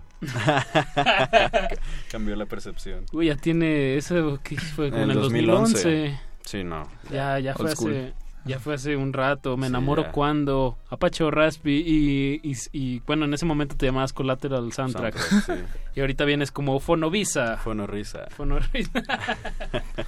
Sí, olvidé las calcas, traía unas calcas para que se quedaran aquí, pero así traje todo, traje cassettes, traje playeras, traje toda la merch, La pero no me traje las calcas. Es como tache. No, no, pero pues hay que hay que vender en las presentaciones, como dices, la del domingo. También tienes otra sí. la próxima semana. Ahorita iremos dando detalles. Un poco más de detalles. Pero ¿qué tal si empezamos con, con algo de música y ahorita platicamos más como pues de sus influencias y vamos a ver qué, qué va saliendo en la me, tertulia. me encanta. ¿Qué, Vale. qué traes esta noche? ¿Traes eh, material Fonovisa? Eh, sí, eh, nuevo material. Este año eh, solo pu- publiqué dos releases. En febrero salió un EP junto a Víctor Rosas. Ah, claro. Eh, no sé si lo escuchado Gran, por gran. No, ya ha estado aquí también, Ah, sí, ayer. Víctor. Oh, cierto, sí, vino. Vino Y ya hace este- mucho. Sí, hace como Gran, dos gran años. cantautor de la ciudad de Culiacán, Debería radicado volver. en Guadalajara. Y este y después salió un compilado de 26 remixes que he hecho durante bueno, la vida del proyecto de Fonovisa. Eh, que de hecho al final fueron 28, pero solo pude recuperar 26 archivos. este Los remezclé, los remastericé y están compilados. eh, salió en Bandcamp, ahí está gratis. Igual, si alguien quiere un tape, me puede echar un telefonazo y se los hago llegar. Con pero beeper. bueno, Ah, eh, ahorita hay un proyecto ahí que lleva cocinándose casi dos años junto a Andrés Romo. Ah, Este, claro, creo que ya les había de The platicado. Oath y- Eh, exacto, The Oath y pues él estuvo en Antoine Rivero Exacto. al principio. Eh, y llevamos un año grabando las voces, ha sido un poco complicado porque estuvimos trabajando en otro estudio, no quedó bien, este, ya estamos ahora con el buen Rich acá en, en Under Studio en Guadalajara y bueno, eh, ahora sí ya tra- traigo como las em, no los ma- pues los premasters por así decir, Bien, ¿no? las mezclas finales y esta canción se llama Glitch. Eh, el proyecto aún no tenemos el nombre. Se iba a llamar. Fonovisa más Andrés, pero creo que ya le vamos a poner un nombre, pero ha sido muy complicado eso. Pero bueno, esto es Glitch junto a Andrés. Pues escuchemos eh, música fresquecita que todavía no está está casi lista, Casi. pero aquí en las en las se van a cocinar muy bien a través de estas frecuencias del 96.1 de FM. Están escuchando Cultivo de hercios.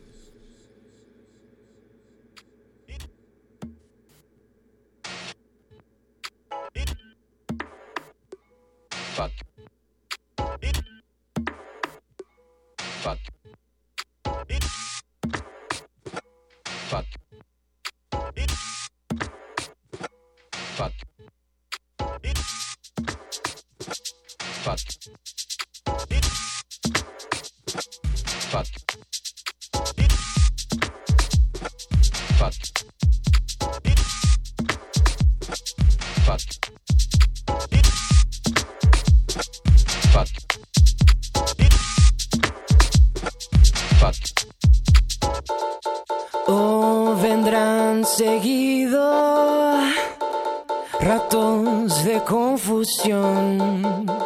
Nadie nos advirtió. arriba siempre sueles acariciar la idea de poder hacer algo más. Existe siempre una posibilidad de lograrlo. Encuentras algo sin ponerte a pensar la verdad siempre se esconde atrás de lo que estás tocando ahora con tus manos. Restituye. Somos nada. Somos nada. Somos nada. Mm. Somos nada. Somos nada. Somos nada. Siempre volteas al cielo para explicar. Tratar de siempre mantener sanidad. Afirmas que usualmente todo es relativo.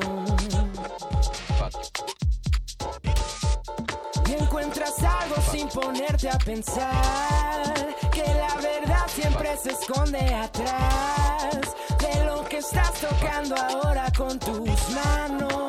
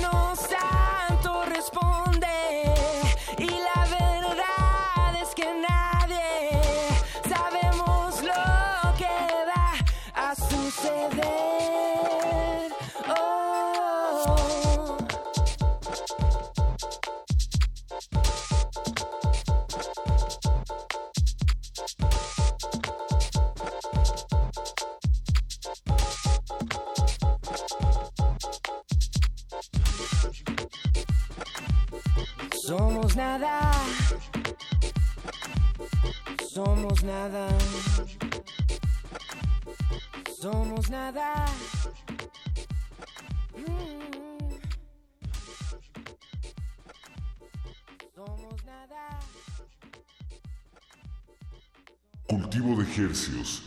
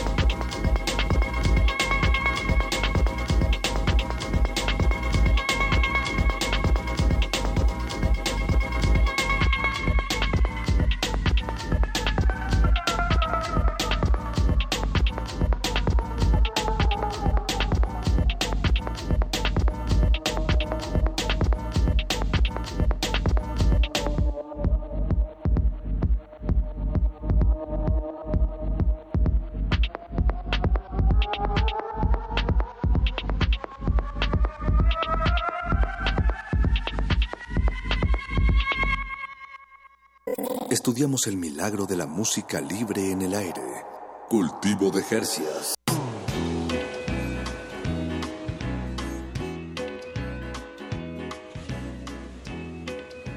Estamos de regreso en otra acelerada versión de Cultivo de Ejercios. El laboratorio musical de resistencia modulada que se transmite todos los lunes rapidísimamente.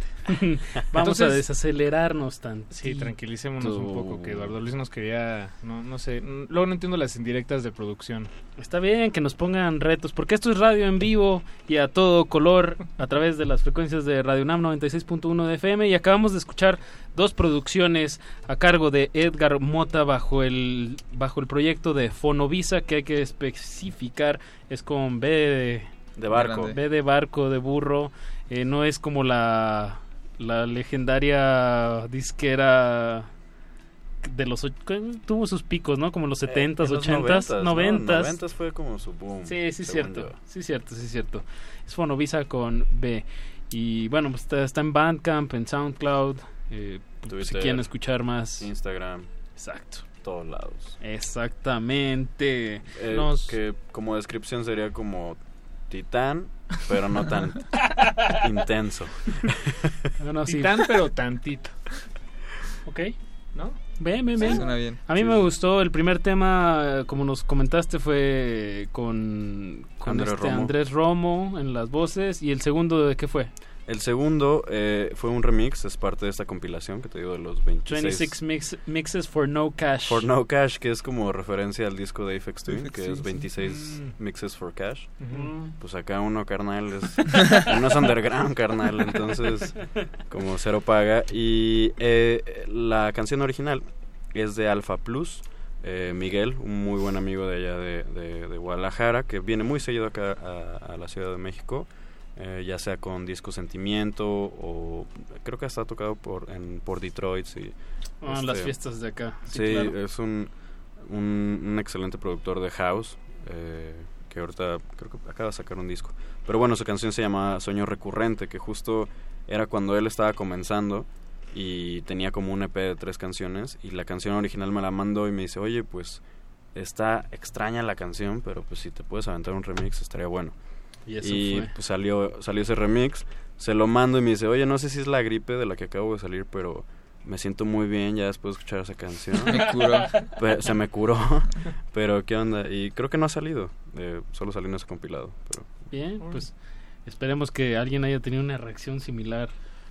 Pues- en, eh, que, nos, que nos esté sintonizando. Pues nos escribió Ludwig en Instagram. Saludos Ludwig. Dice, Sakanae, una playlist de las rolas que van poniendo en cultivo de ejercios. ¿Mm? Sí, creo que ahí se le fueron un par de dedazos. Me gustó que lo hayas leído como Ah, pues lo así- escribieron. Así lo escribió. Oigan, la cortinilla, a mí me gustaría saber qué es lo que se escucha en la cortinilla ¿Qué es al entrar, la- al entrar El de- fondo. Sí, el de fondo. Ustedes lo Eh, hicieron, está buenísimo. No, No, es- uy, ojalá. Viene es directo Harumi. desde Japón. Harumi ¿Ah, sí? Ozono. Uf, suena Ahí está. eso. Mira, déjalo buenísimo, tantito, buenísimo. Qué buena rola. Sí, Mira, ¿a la poco no, ya, ya dan ganas de estar en Se me quitó la gripe y todo. así. Oye, y bueno, eh, van a tener un evento este domingo. Eh, pues cuéntanos más, David, cómo, cómo surge este, este evento. Tú lo estás organizando. Eh, sí, en colaboración con 316, que es un nuevo venue que está en el centro. Eh, l- me invitó Gibrana Cervantes. Eh, entonces, este último año hemos hecho algunas sesiones de SNU, que es un net label, em, donde al- algunos amigos y gente, gente muy chida ha sacado cosas, como Edgar.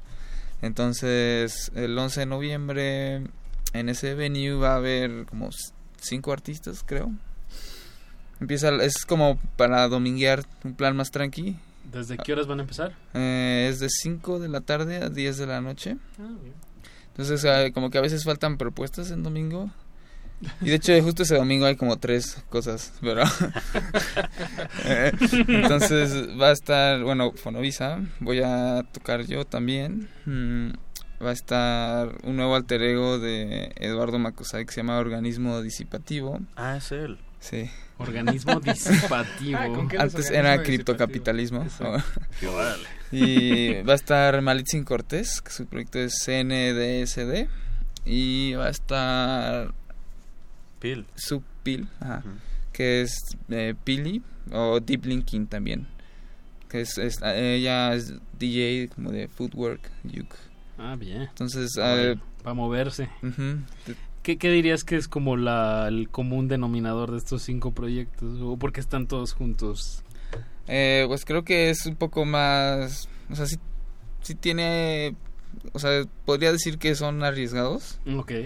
O sea, que no, o sea, tal vez no son tan complacientes. Como que sí tiene una búsqueda eh, y una propuesta de- como que trata de aportar, creo. Claro. Eh, y como de prestarle atención. Eh, Es otro tipo de escucha. Pues como dices, ¿no? Que no es complaciente eh, así de entrada. es más así como Un montón de clavados. Sí, básicamente. Este- No, es música experimental, es música electrónica experimental. Por ejemplo, eh, el CNDSH, ¿cómo se llama? CNDSD. La CNDH, este, Malitzin es, Cortés. eh, programa, está programando, está haciendo live coding. Live coding en Tidal Está buenísimo. Sí. Este, Supil, creo, según yo, Supil es como su proyecto más alternativo que el de Deep Linking. Turning Torso, pues hasta el nombre así está bien torcido.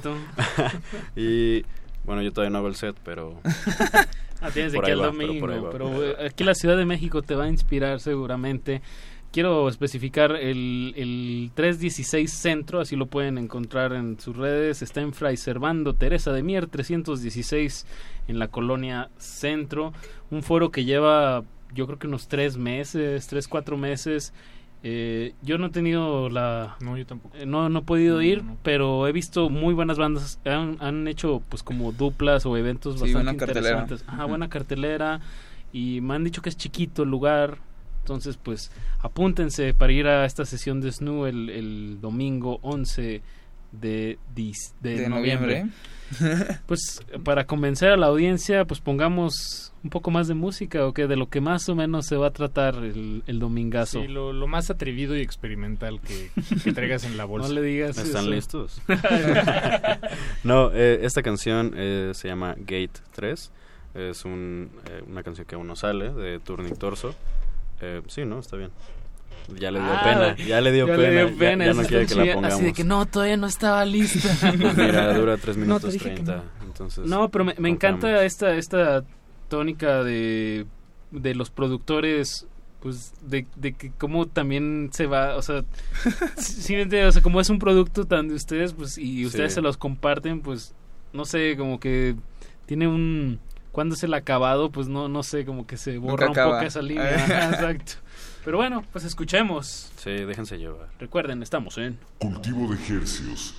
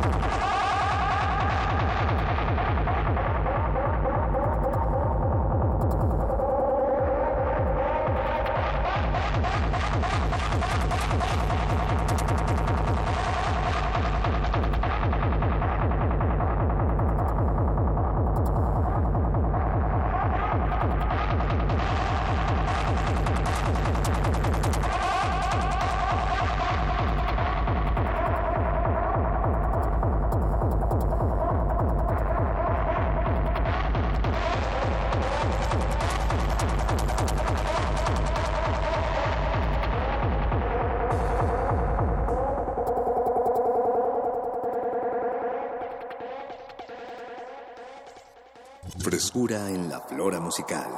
Cultivo de Jercias.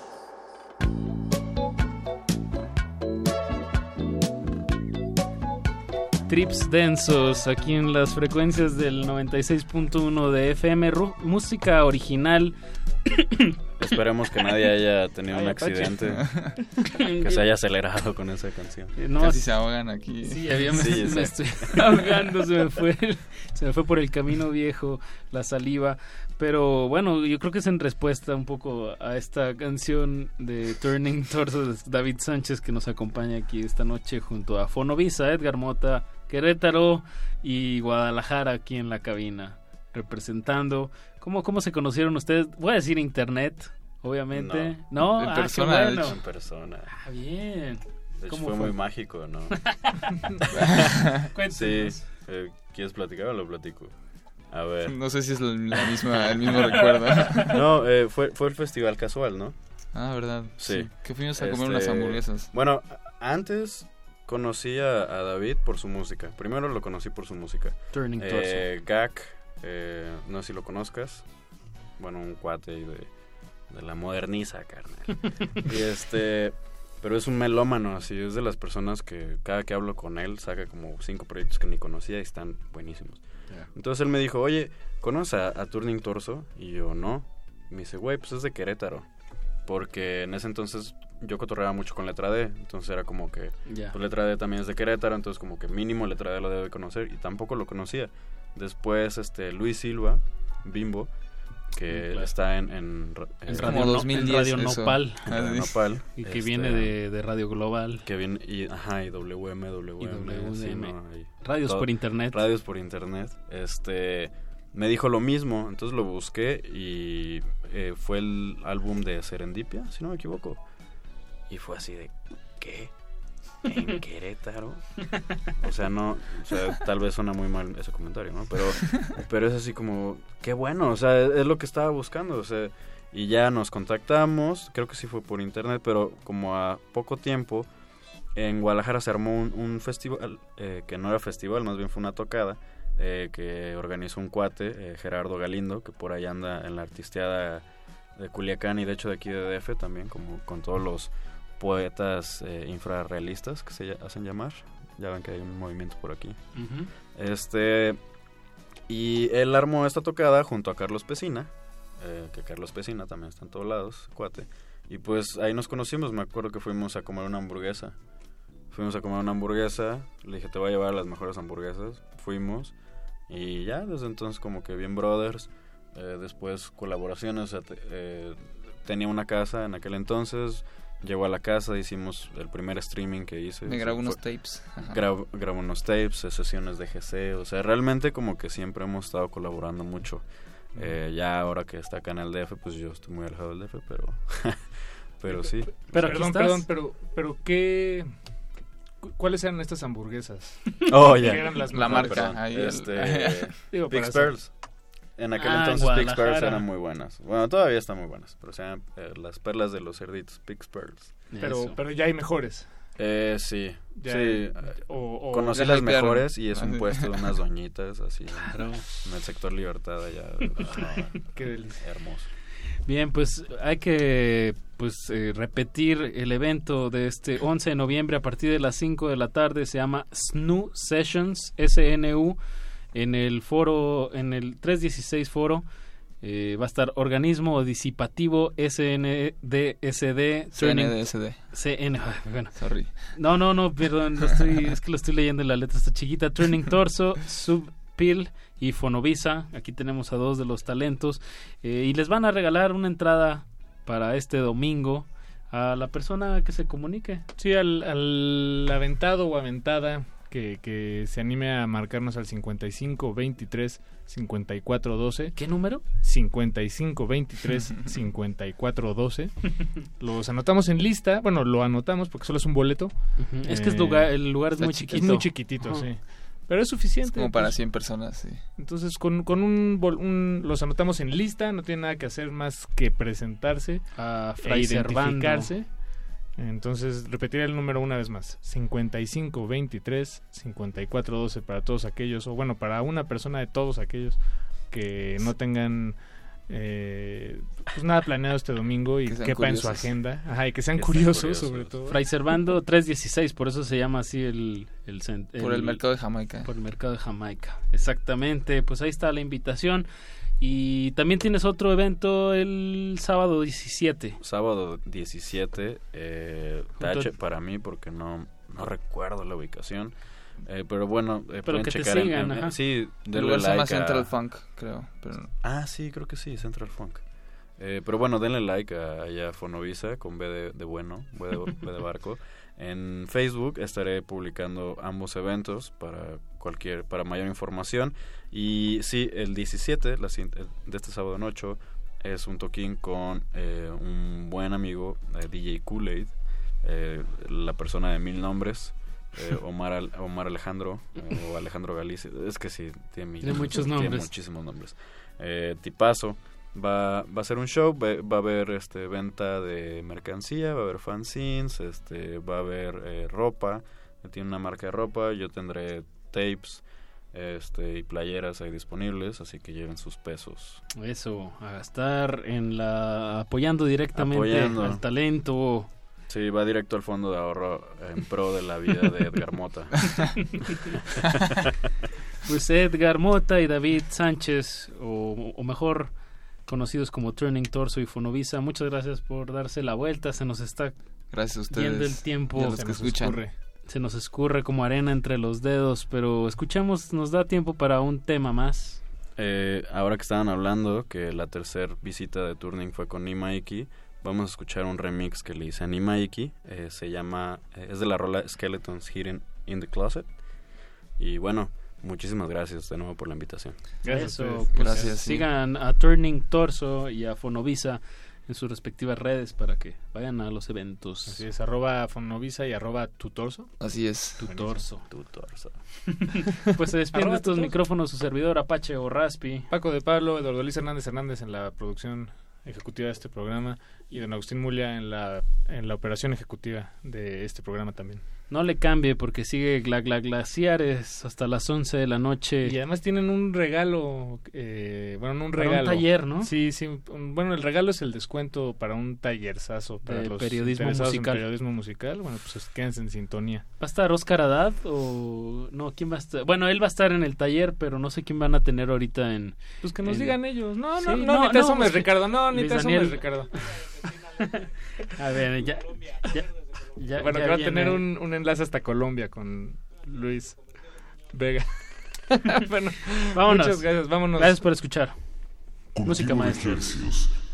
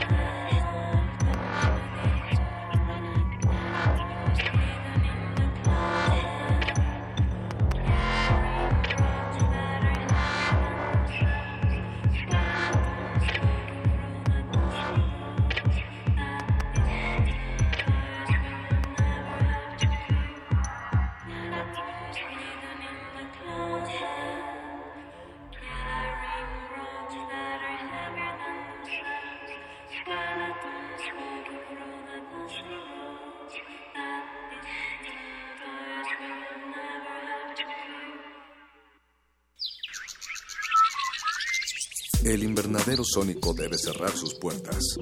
Un procedimiento de rutina. Respira. Vuelve. Cultivo de hercios.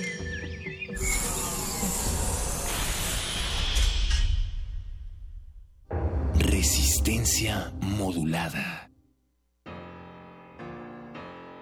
2018. 200 años del nacimiento de Iván Turgenev. En un tiempo en el que aún el esclavismo era cotidiano, Turgenev idealizaba en sus relatos a los siervos como seres superiores, en calidad humana, a sus amos. Se dice que el impacto causado por sus textos en la opinión pública influyó en la decisión del zar Alejandro II de emancipar a los siervos de la gleba en 1861. Iván Turgenev. 96.1 de FM. Radio UNAM. Experiencia sonora.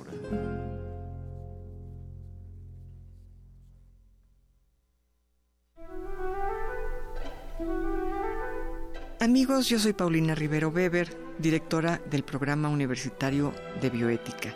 Yo los invito a escuchar El Árbol de las Ideas, Arte, Ciencia y Filosofía para la Vida. Es una coproducción con Radio UNAM en donde dialogamos con algunas de las grandes mentes de la filosofía y las ciencias en México acerca de los temas más importantes en el campo de la bioética.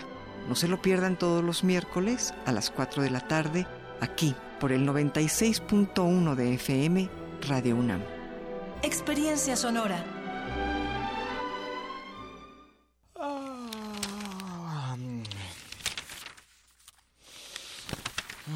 ¿Cansado de leer las mismas noticias una y otra vez? En Prisma RU relatamos al mundo desde una óptica universitaria. Escúchanos de lunes a viernes de la 1 a las 3 de la tarde por el 96.1 de frecuencia modulada. Radio UNAM, experiencia sonora.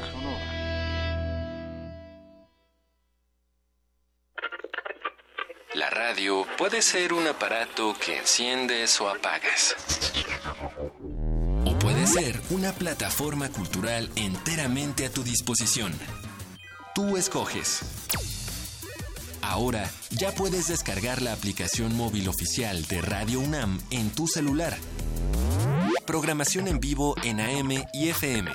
Acceso al podcast de nuestros programas. Notificaciones de los eventos en la sala Julián Carrillo. Y la programación completa de Radio UNAM. Búscala como Radio UNAM Oficial desde Play Store para Android o en iTunes y App Store para iOS. Radio UNAM Oficial.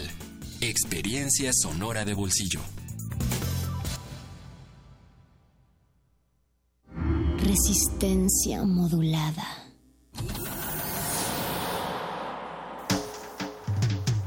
Congelamos la noche sobre las bocinas para que cristalice en tus oídos. Fractalizamos los sonidos para tender puentes imaginarios. Glaciares. Túneles infinitos para el fin del mundo. Abuelita, soy su nieto. Nothing can stop me, abuela. One day I'll have to put it all alone at the beginning Glaciares. With a long piece of black leader. At least they'll see the black.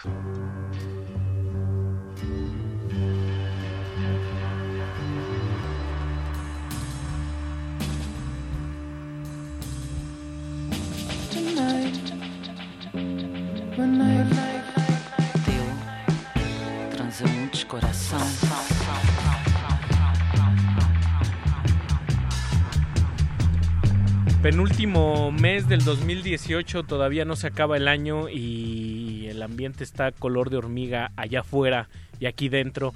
Y desde los micrófonos, Mauricio Orduña y un servidor, Ricardo Pineda, los saludamos a toda, saludamos a toda la resistencia que se encuentra allá afuera y desde sus palestras se encuentran haciendo lo propio que es, valga la repetición, resistir.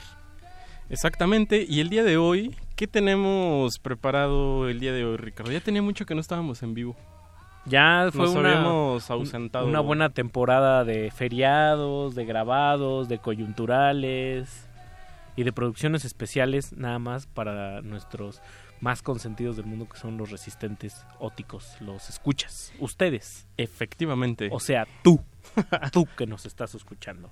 Tú que vienes manejando. Pues ahora que hablamos de la resistencia, eh, recordamos siempre que resistir no es solo protestar en las calles, no solo es eh, tomar acciones contra el megacorte de agua, no solo es tomar una postura en redes sociales sobre el nuevo gobierno, sobre el viejo.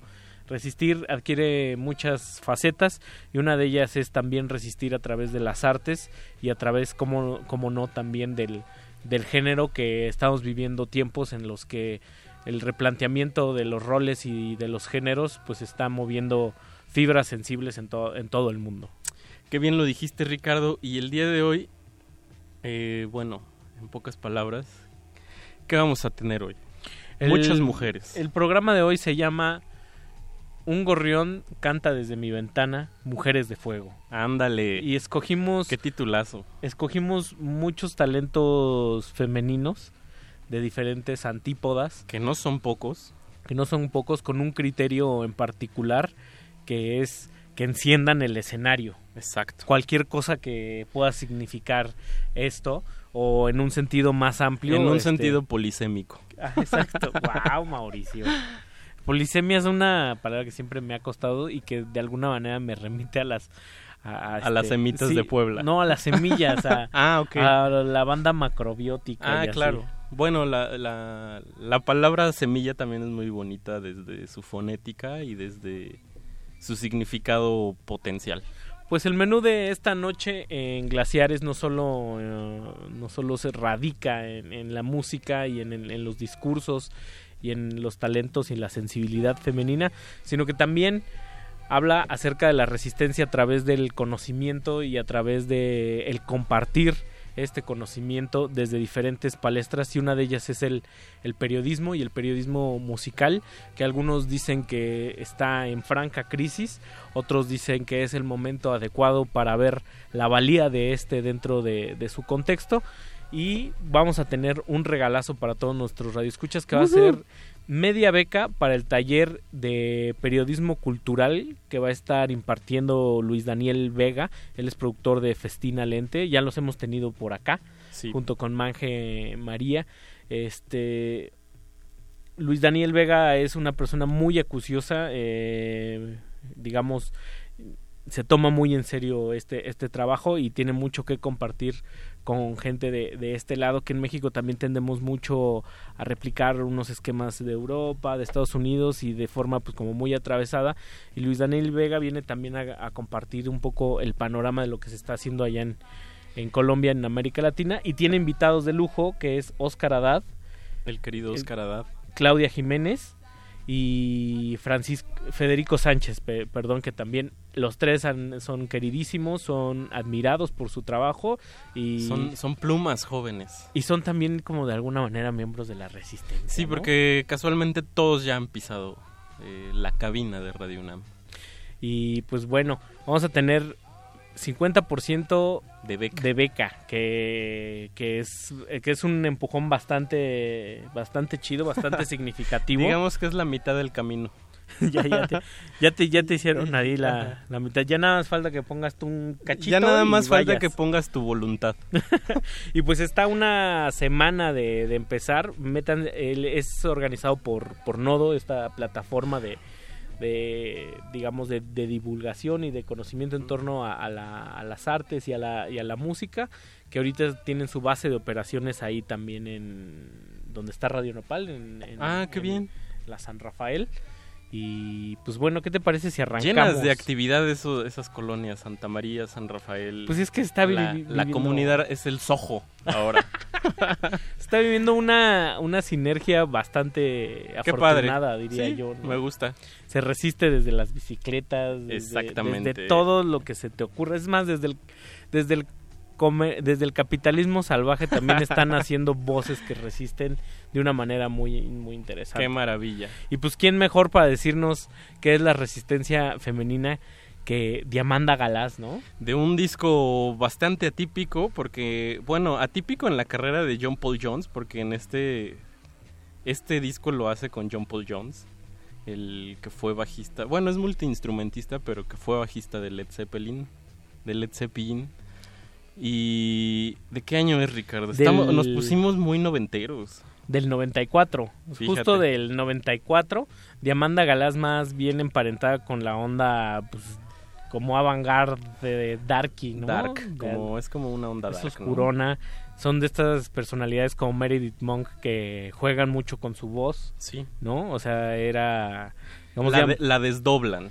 Exacto, Diamanda Galás antes, antes de Mike Patton en versión Gorgoritos y antes de, de ¿cómo se llama nuestro amigo? Eh, Juan, Juan Pablo Villa. de Juan Pablo Villa y todas estas personas que llevan las cuerdas vocales Al- límite. Dijera el de la tele, al extremo.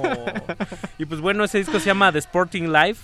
Que, tiene, que es como un blues experimental, avant-garde ahí muy raro. Y con unos alaridos bastante extraños de Diamanda Galás, pero que encajan perfecto con el con el bajo gordo de, de, de John Paul Jones. Y luego vamos a amarrar con qué más, mi querido Mau. Y luego vamos a escuchar a otra que es como un poco contemporánea de ella, Nina Hagen. Un poquito más atrás, pero igual. De ese disco que se llama Non Sex Monrock. que es como su Una obra, chulada, su su obra, obra cumbre, maestra, su segundo disco y es como llevar a Patti Smith a, a un lado aún más cochinón, ¿no?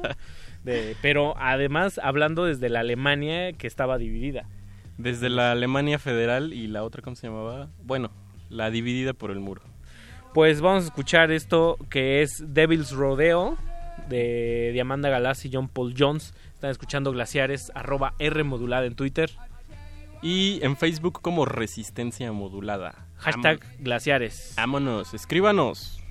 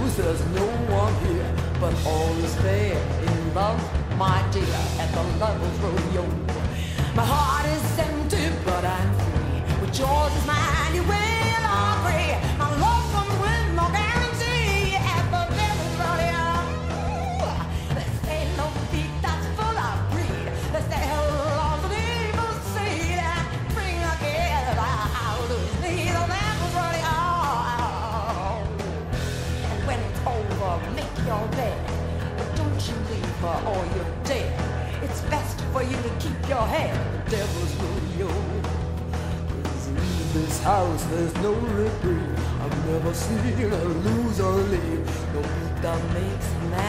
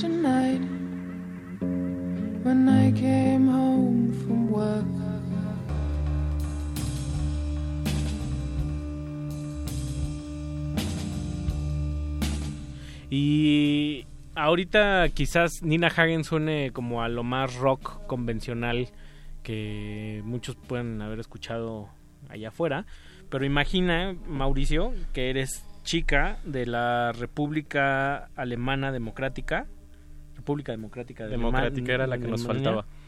Y luego sacas un disco con ese título que se llama un Sexmon Rock y además tocas punk y además sales en la portada este haciendo una parodia de la Virgen María ahí con, con un niño pues, Co- como con un como con un enuco. pues, estamos hablando en 1982 entonces seguro sí algo simbraste ¿no? Casi nuestro año de nacimiento. la madrina del Válgame. Una de las pues tantas madrinas que ya, hizo. ya 35 añotes ese disco. Y pues si oyeron ahí en la rola de Diamanda Galás, señorita, let me free, set me free, Ajá. no se equivocaron, Diamanda Galás era nació en San Diego, entonces tiene su Habla, habla español. tiene su chicanito bien bien ejercitado. Bien. Y ya tenemos en la línea ahí a Luis Daniel Vega, que él, como dijimos, es productor de Festina Lente, pero además también ostenta el Premio Nacional de Periodismo por su trabajo de nuevas músicas colombianas.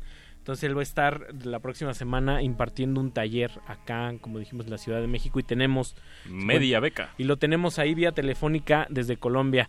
Luis Daniel, ¿andas por ahí? Claro que sí, por acá estoy, en Bogotá. ¿Cómo, cómo, cómo estás? ¿Cómo está, cómo anda Bogotá por allá? Lloviendo como siempre por allá, ¿no? Un poco convulsionado todo por acá, pero muy bien. Chocal, chócalas, también estamos convulsionados por acá y sin agua. Ah, Pero, no. pero ya guarda, ya guardamos un, un tinaco para, para abastecerte ahora, ahora que, que estés por este, por este lado, Luis Daniel. Bueno, pues yo muy feliz de estar por allá Oye, la próxima semana. Oye, cuéntanos un, un poquito cómo, cómo surgió la idea de impartir este, este, este taller y, y de articularlo con esos invitados que, que lo conforman. Bueno, realmente la idea parte de querido amigo Federico y de Oscar Haddad, eh, que les ocurrió la loca idea de cargarme para México unos días para hablar un poco de periodismo musical, del oficio que yo ejerzo acá en, en- en- en Colombia. Eh, surgió eh, pues de una locura de Federico, que dijo como, ah, yo quiero que vayas a, a- a México a hablar de periodismo. Pues yo dije como, pues claro, sí, buenísimo ir. Eh, y resultó que allá voy a estar la próxima semana. No sé cómo hizo Federico, no sé cómo hicieron Federico y, y Oscar, pero, pero se las apañaron para, para, para poder para poder llevarme de viaje unos, unos días Y a Ciudad de México. cuéntanos cómo va a estar dividido, cuántas sesiones son y, y, y qué, qué temas piensas a- abordar por ahí. Bueno, el taller, que más que un taller, más allá de un taller, es una, una larga conversa que vamos a tener con Oscar, vamos a tener con Federico y vamos a tener con una querida colega periodista allá en México. Eh, se va a dividir en cuatro paneles. La charla empieza de hoy en ocho, el próximo jueves. Eh, en la primera va a ser como cómo abordar el periodismo musical desde lugares que, desde lugares no comunes básicamente yo no soy periodista de oficio pues más bien de, profesión yo estudié literatura y, y, pues, se trata de contar eh, cómo, cómo fue mi aproximación al periodismo musical que es una una disciplina o es un oficio que, pues, que está un poco como nebuloso por allí, no se, no se sabe muy bien. Eh, cuando a, alguien le preguntan qué es el periodismo musical es muy difícil responder. Entonces no se trata de un taller donde vamos a aprender a escribir, que es un oficio que uno aprende en su experiencia personal. Sí. Es más bien cómo me he aproximado yo al periodismo musical, que en mi caso se trata de contar historias, de salir a conseguir historias, de hablar con los músicos, de, de más allá de la exposición mediática, eh, se trata de un, un asunto que tiene que ver mucho con la pasión y con el amor y con el cariño que en este caso está enfocado en la música. Ese va a ser, pues, ese va a ser el punto de partida. Vamos a tener unas lecturas, después con Oscar vamos a hablar un poco de las nuevas músicas colombianas, con Federico vamos a abordar el caso específico de la entrevista eh, y ya al final pues vamos a hacer un ejercicio creativo ya bien puede ser un podcast, ya puede bien ser una una crónica, bien puede ser una entrevista, bien puede ser un poema, bueno, muchas cosas podrán salir de ahí. También, eh, oye Luis Daniel, y una, una idea que siempre gira últimamente en, en torno al periodismo musical, al menos por este lado, es que justo esto que hablabas que sobre la pasión, muchas veces eh, hay gente muy apasionada, pero digamos que esa esa pasión no es retribuida y eso se ve reflejado quizás en la calidad o en el profesionalismo o en la repetición de, de esquemas, sobre todo ahora en, en, la, en la época digital. Eh, eso, ¿tú cómo lo ves en, en el sentido a la, a la, hora de ser riguroso con, con, el, con el trabajo? ¿Tú cómo ha sido tu experiencia desde el periodismo musical en, en, en Colombia? si, si digamos es, es algo sintomático o es algo que, que se puede combatir claramente o, o, hay lugares donde realmente no, no está esta parte.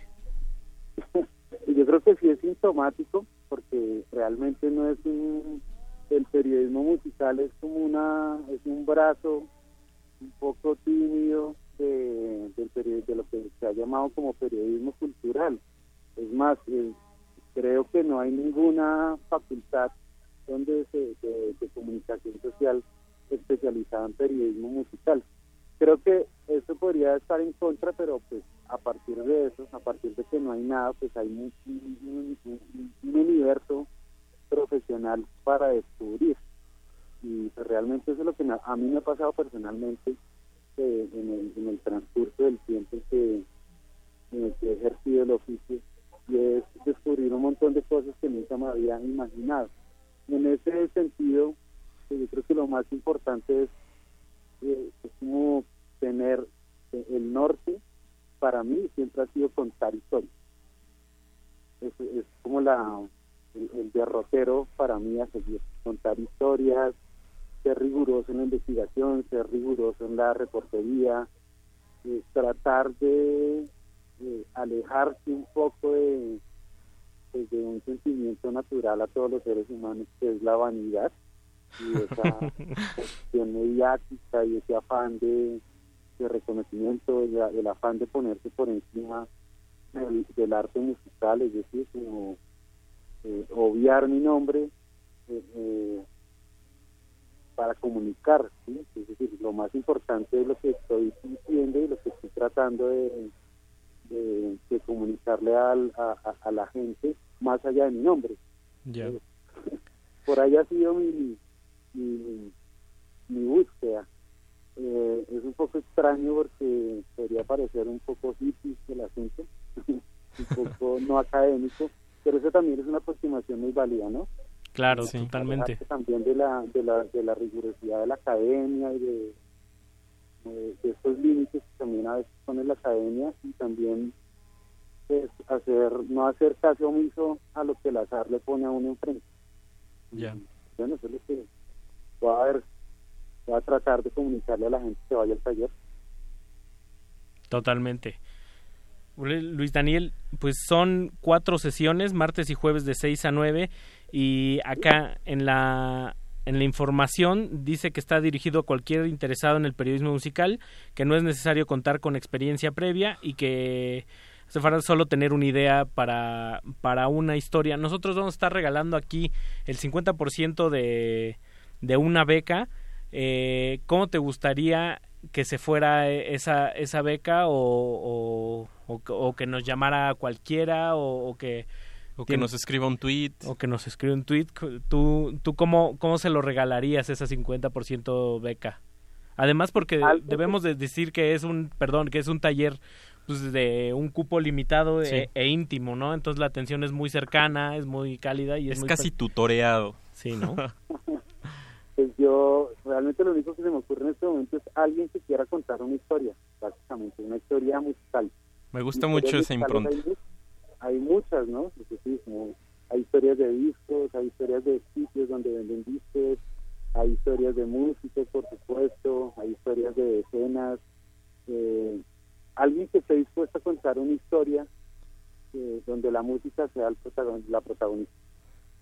Pues buenísimo. Pues te agradezco, Luis Daniel. Vamos a regalar ese ese 50% de beca a quien nos hable y que nos diga que quiere contar una, una historia. Recuerden, empieza el 15 de noviembre, 17, 20 y 22. Para que tengan en cuenta los tiempos y, y no vayan a dejar ahí colgada la beca. Oye, pues Dan- Luis Daniel, pues ahora que vas a estar por acá, a ver si te das un- una vuelta y también cotorreamos. Acá en el micrófono. Acá en el micrófono, ¿no? Claro que sí, por supuesto, y con, feliz de estar por allá de nuevo y allá llegaré con una buena pila de Muy bien. Bien, acá esta es tu casa. Muchas gracias, Luis Daniel.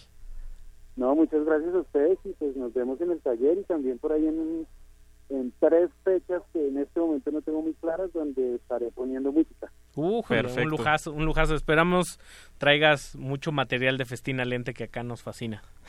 Claro que sí, con mucho gusto. Venga, pues. Pues Hasta ya luego, Luis Daniel. Hasta luego. Pues ya lo tienen ahí, Luis Daniel Vega. el- pues él se graduó como profesional en estudios literarios, como bien nos estaba contando. De 2003 al 2016 coordinó la franja de sonidos contemporáneos y músicas del mundo en la misma en esta emisora que se llama Javierana Estéreo. Ándale. Y también es Premio Nacional de, De periodismo. Y eh, yo he tenido oportunidad de leer sus textos, la verdad es es un asunto muy bonito porque lo que comentaba es es sumamente riguroso, pero no es académico, ¿no? Ya, o sea, es- me gusta esta impronta que tiene de dar protagonismo a la historia y no a la firma. Sí, no, claro. Eso es muy bonito. Que luego eso es que, eso- que luego eso es muy pesado, ¿no? Ya, Sí. ya cuando se vuelve la figura o la celebridad. Sí, La verdad, sí. muy, muy recomendable y también los invitados que tiene Federico Sánchez es un músico excepcional también que pues, también es- ha sido académico y ha rompido con eh, ha rompido, Ha rompido, ro- ha roto- volvi- necesito Peña Nieto. ha roto con esas barreras La nave del olvido. y Claudia Jiménez también no se diga que viene también de, de un ámbito que tampoco es del, del periodismo, pero también ha, ha- ha hecho su labor con, con mucho rigor y mucho profesionalismo también en, en Noisy Colombia, también estuvo acá en, en Noisy México y también en Red Bull Panamérica y en, Órale. Ibe- y en Ibero. Que O no es poco. No, no, no, no, y Oscar Adán no, no se diga también... De ese el- ya ni hablamos, mano. Mejor que lo conozcan allá. Es de este, una Un persona gran tipo. muy didáctica, eh, Muy un- productivo y conoce su campo. Es un, es un barril sin fondo de conocimientos. mano. Exacto. En el mejor de los sentidos. de Dios. Pues ahí lo tienen. El teléfono Mau. El teléfono es 55 23 54 12 y es, es que nos llamen Y y, que nos nos, digan. qué historia quieren contar. Ok, y se llevan ese Y 50%, se llevan ese 50%. 50% de, de beca. Tomen en cuenta los tiempos, ¿no? Las fechas. Sí, sí, Ahorita sí. ahí se las pasamos. Se las repito de una vez. Empieza el 15, jueves 15 de noviembre, la próxima semana, dentro de 8 días. 17, 20 y 22, de 6 a 9 de la noche, de 6 a 9, ahí en, en Nodo. Y, y, pues el, el- ¿cómo se llama? El, el curso, taller, en Ajá. estas pláticas que nos hablaba Luis Daniel. eh, tiene un costo de 2.500, entonces la mitad es La- un buen... Upa, no, pues ya Sí, les es un- solo es- nomás es de voluntad. Vean si es un buen coscorrón. Oye, Ricardo, pues ya mucho guaguaguá. Y poco glu glu glu, dije. ah. Vámonos a escuchar a Uta. Vamos a escuchar Eli Guerra. El, mejor disco de. Para no, no dar muchas vueltas, el mejor disco de Eli Guerra. Y el mejor disco, bueno, también es un disco que ahora como que lo valoré mucho más. Porque si no suena na- a nada o, o suena... o- sí, no se parece a nada de lo que se había grabado en esos años. Digamos, el- es el tercer disco en la discografía de Eli Guerra con el que con el que se, se volvió como más refinada, más, Sí. más internacional, que estamos hablando del Otto Fire. Y detrás se hizo llegar de músicos muy, muy Mu- fuertes. sí. Un tal Arto Lindsay. Un tal Mark Ribot. Un tal Greg Cohen y esa banda neoyorquina en torno a la Sadik también. Y pues bueno, es un disco... Sin quitarle el mérito, obviamente, a Eli Guerra. No, es que el- ese es todo el tema, las canciones y la interpretación de Eli Guerra en esa época eran las que articularon o amalgamaron todos Digamos estos que tenía también ahí alrededor a, al Real Madrid, de, una especie de, de Barcelona. ahí y en vivo era era brutal porque Yo, yo te iba a preguntar eso, si alguna vez lo escuchaste en, vivo. En vivo era maravillosa. Eh, Hernan Hedge eh, lo- eh, con la, la batería siempre se preocupaban porque sonara muy bien. Y ahora que decían de la Semana de las Juventudes, me tocó verla en una Semana de las Ah, ¿sí? Juventudes allá el- por el Palacio de los Deportes. pero sin esa camada de músicos. No, y traía como, en ese entonces Eli Guerra era muy fan de PJ Harvey. Ah. Entonces traía como, quería dar un, un- para los estándares de... ¿De PJ? No, del público mexicano que Ah, no, no se había visto algo así. Ok. Entonces era muy innovador y muy potente y creo que no ha sido superado incluso por Eli Guerra mismo, pero, Ya. Pero yo con lo que me quedo era con la Eli Guerra en vivo de, de esa época. Wow. Y luego vamos a amarrar con... Y luego vamos a amarrar con Björk, con, con co- uno de sus discos más, también más emblemáticos de los 90. Pero la rola es un cover a Nine Inch Nails Ah, en ¿sí? una versión bastante peculiar. Sí, y si, y si, si tienen su audio estéreo o mono, o sea, está chistosa porque son dos pistas distintas en left y right. O sea, obviamente es una, una canción, pero el, un instrumento suena en, una, en un lado Y la voz en otro, Ajá. ¿no? Ah, pues interesante. Eso Arroba R bueno. modulada en Twitter, Resistencia modulada en Facebook. Vámonos. Vámonos.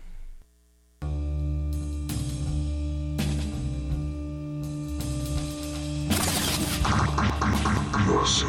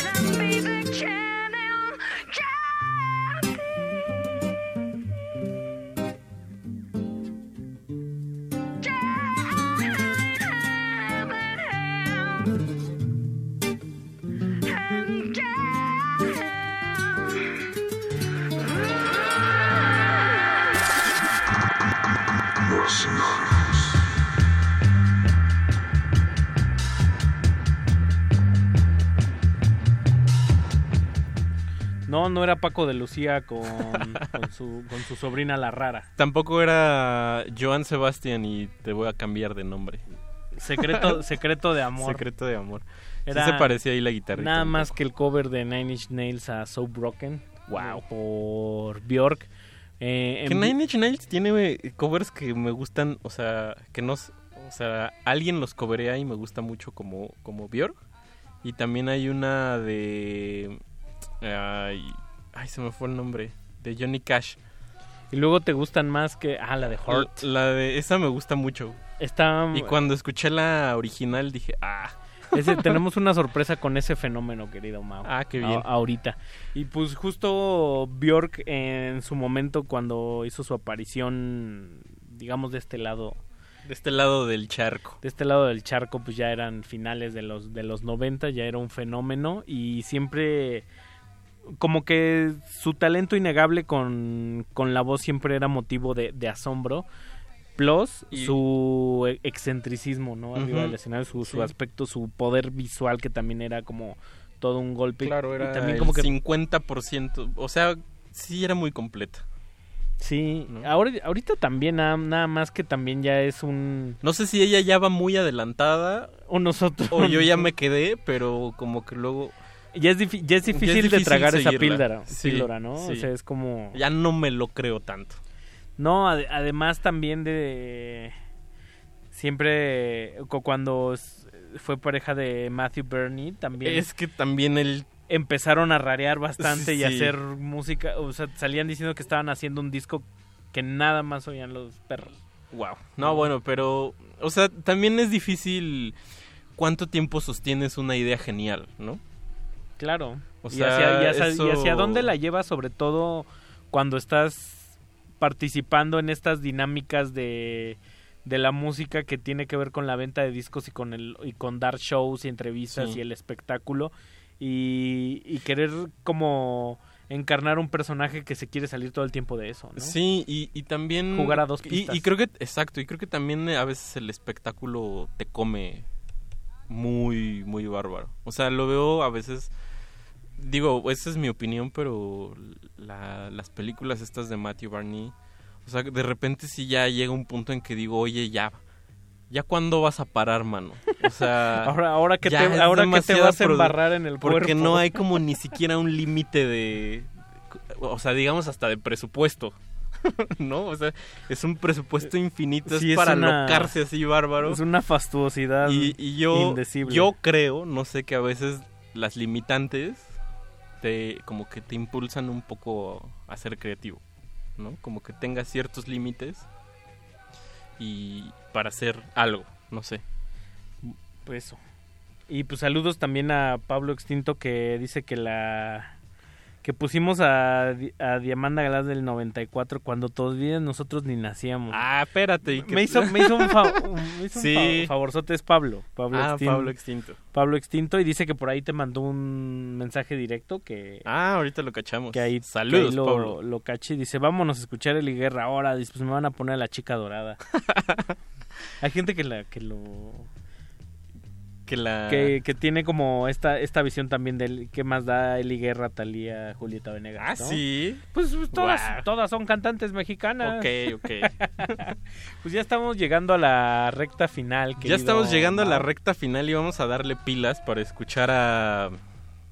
A Cecilia Toussaint. a Cecilia Toussaint. Y recuerden, todavía tenemos ahí el 50% de beca para el taller eh, en Nodo de periodismo musical por Luis Daniel Vega, con Oscar Haddad, Claudia Jiménez y Federico Sánchez de, de invitados. Eh, 50% es un cachote, ¿no? 50% es un empujón. Nada más échenos un phone, Ana. 55 23 54 12. Y vamos a escuchar a quien inició todo, bueno, quizás Quizás. que- quizás Kenny los se, se va a enojar o, o Angélica Infante, pero O Angélica María. dicen por ahí que una vez una Eli Guerra se, se encontró a Silvia Toussaint y le, di- y le dijo, sí sabes que por arpía se hizo todo este cotorreo, Ah, wow. ¿eh? Qué bonita. Sí, y Qué bonita este memoria. Sí, yo si hubieran sido los 80 si hubiera visto en vivo a Cecilia Toussaint con Grupo Arpía seguro. El- también es que derrito. arpía pasa como desapercibido. Yo lo escuché de muy niño y como que decía, aquí algo pasa, pero nada, no me engancha. Pero con el paso de los años y, y que lo escuchas medio mal grabado, no, o sea, como muy agudo, no lo sé. Y dices, órale, sí había dado un gran paso. Sí, sí, es ¿No? un, una onda cañera además, ¿no? Sí, es, es un disco para, para ir desmenuzando poco a poco. Y luego vamos a ir a la, a la Cecilia Toussaint de Nueva York. Ah, no, de, de, de- de Reino Unido. Mary and Faithful. Ah, no, no, estás muy mal, ¿O de Mauricio. Ya las, ya las tienes todas atravesadas. Vamos a escuchar a Cecilia Toussaint. Ah, no, a PJ Harvey. Perdón, es que las acomodé mal. Está con Kamikaze de su obra maestra que es Stories from the City, Stories from the Sea del año 2000. Un discazo también. Cecilia Toussaint, PJ Harvey. Mis recuerdos de la prepa. Vámonos. Vámonos. Los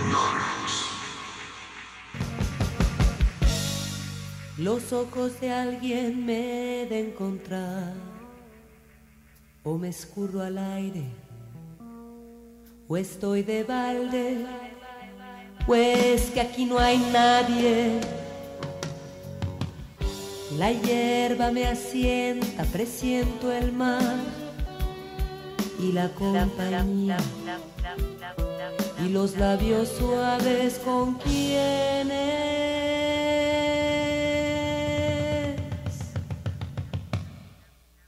jugar.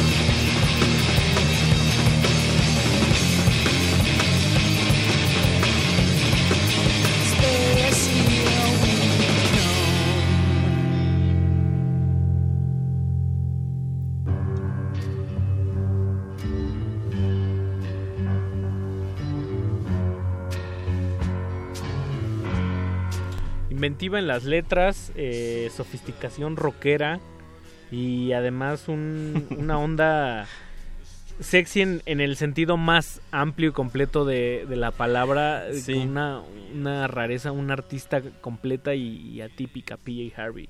Polly Jean. Polly Jane Harvey y te estaba diciendo fuera del aire que está raro cómo nos fuimos muy a los noventas el día de hoy. Y a los ochentas también. Y a ¿no? los 80. Mucha guitarra. Sí, mucha guitarra. Nos fuimos a un lugar safe, pero también un poco con, con fines didácticos en torno a, a estos primeros encuentros que se tiene con la música y sobre todo con el, la actuación de mujeres en vivo. Que quien haya intentado hacer una banda sabe que, Que es duro. Que es duro y sobre todo que es un ambiente dominado por los hombres. Claro. Y que también es un ambiente muy, muy hostil. O sea, armar una buena canción en sí es un desafío monumental. Pero presentarla y montarla y tener los arrestos de que suene bien y tener un, un show, un acto que, Claro. que, que, que, que- pegue, Sí, también sí. Es, es una cosa que no se da todos los días. Hay una historia muy bonita en este libro de, de Patti Smith, en el de Éramos Niños. Cuando ella platica que le tocó ver a Jim Morrison en un concierto, en una tocada, y como que ella quedó tan fascinada por su acto en vivo, y, y pasó lo que, lo que yo creo que debería de pasar a veces en, en el público en general, que que no es como un espectador, o sea, sí eres un espectador, pero pero tienes esta como visión o sensación, no lo sé, que dices, yo lo puedo hacer también. Que vio a Jim Morrison, ¿no? Ajá, Jim y Morrison que eso le inspiró a, a ella a ser un- una, pues la cantante que es ahora, ¿no?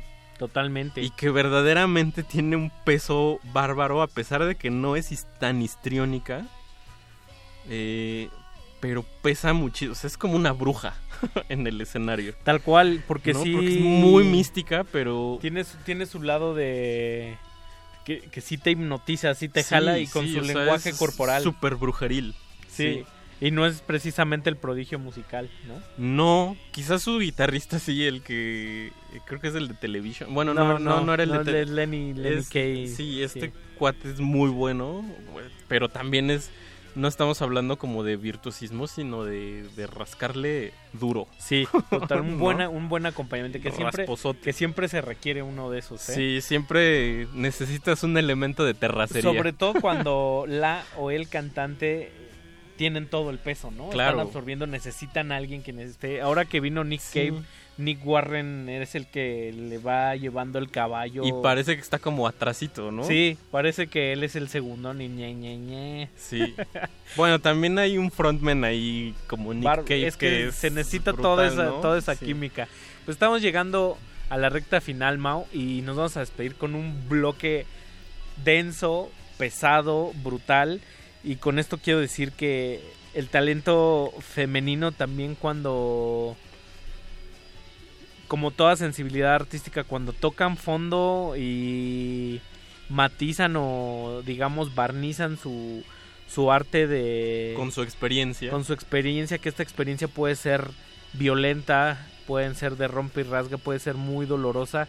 Y cruda. Pues también adquiere una, una sustancia mucho mayor no Sí, y- memorable. Y, y quizás también es como, como ese momento de- del, del, del ejercicio artístico, digamos, de que como público también encuentras como un lugarcito para empático, como para recargarte, como, como para decir, claro, entiendo, entiendo de lo que está hablando, o no lo entiendo, pero me está sensibilizando. Totalmente.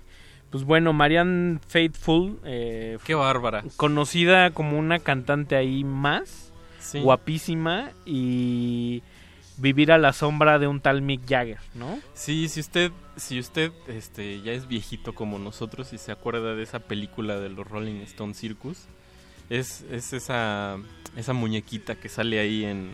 O sea, porque sale con un vestido, Sí, se- sentadita. sale como, este, encarnando una muñeca. Como que no se mueve, ajá. Y, y uno la vería ahí y diría, wow. Cuando escuches esta canción o cuando escuchen esta canción van a decir que, ¿qué pasó ahí? Y pues bueno, en el 79, tras un periodo de soledad, depresión y, y salvarse de, de las sustancias, viene eh, Marianne Faithful con un discazo de art rock, eh, con sintetizadores. Con una, con una actitud muy punk también. Y una voz también así súper tronada que... Sórdida, le- yo diría. Le da otro matiz. Y el disco que se llama Broken English, que ella misma se refiere así como, ah, la obra maestra esa. Órale. Cierra con esta canción que fue prohibida en Australia por su contenido explícito y sexual y, y de... De, viol- de violencia, prácticamente. Sí, Y que mucha gente como que se queja o se espanta de esas temáticas en la música, pero vaya, de no ser por el terreno artístico, o sea, yo creo que es el único lugar más humano donde podemos tocar esos esos temas. Sí, exacto, ¿No? exacto, como tienen una, un canal de, de salida, ¿no? Sí. Y luego vámonos a ir más arriba para cerrar con el talento más joven de la noche que es Lana del Ravis, una mujer norteamericana que hace una especie de dark noise también súper Eso ponchado. está y- bárbaro, le pedimos paciencia. Y pues ya, Ricardo, vámonos. Mauricio Orduña. Ricardo Pineda, eh, esto fue Glaciares. José de Jesús Silva en la operación técnica y el querido Betoques en la en la production. Nos despedimos y nos escuchamos el próximo jueves. Esto fue Glaciares. Vámonos.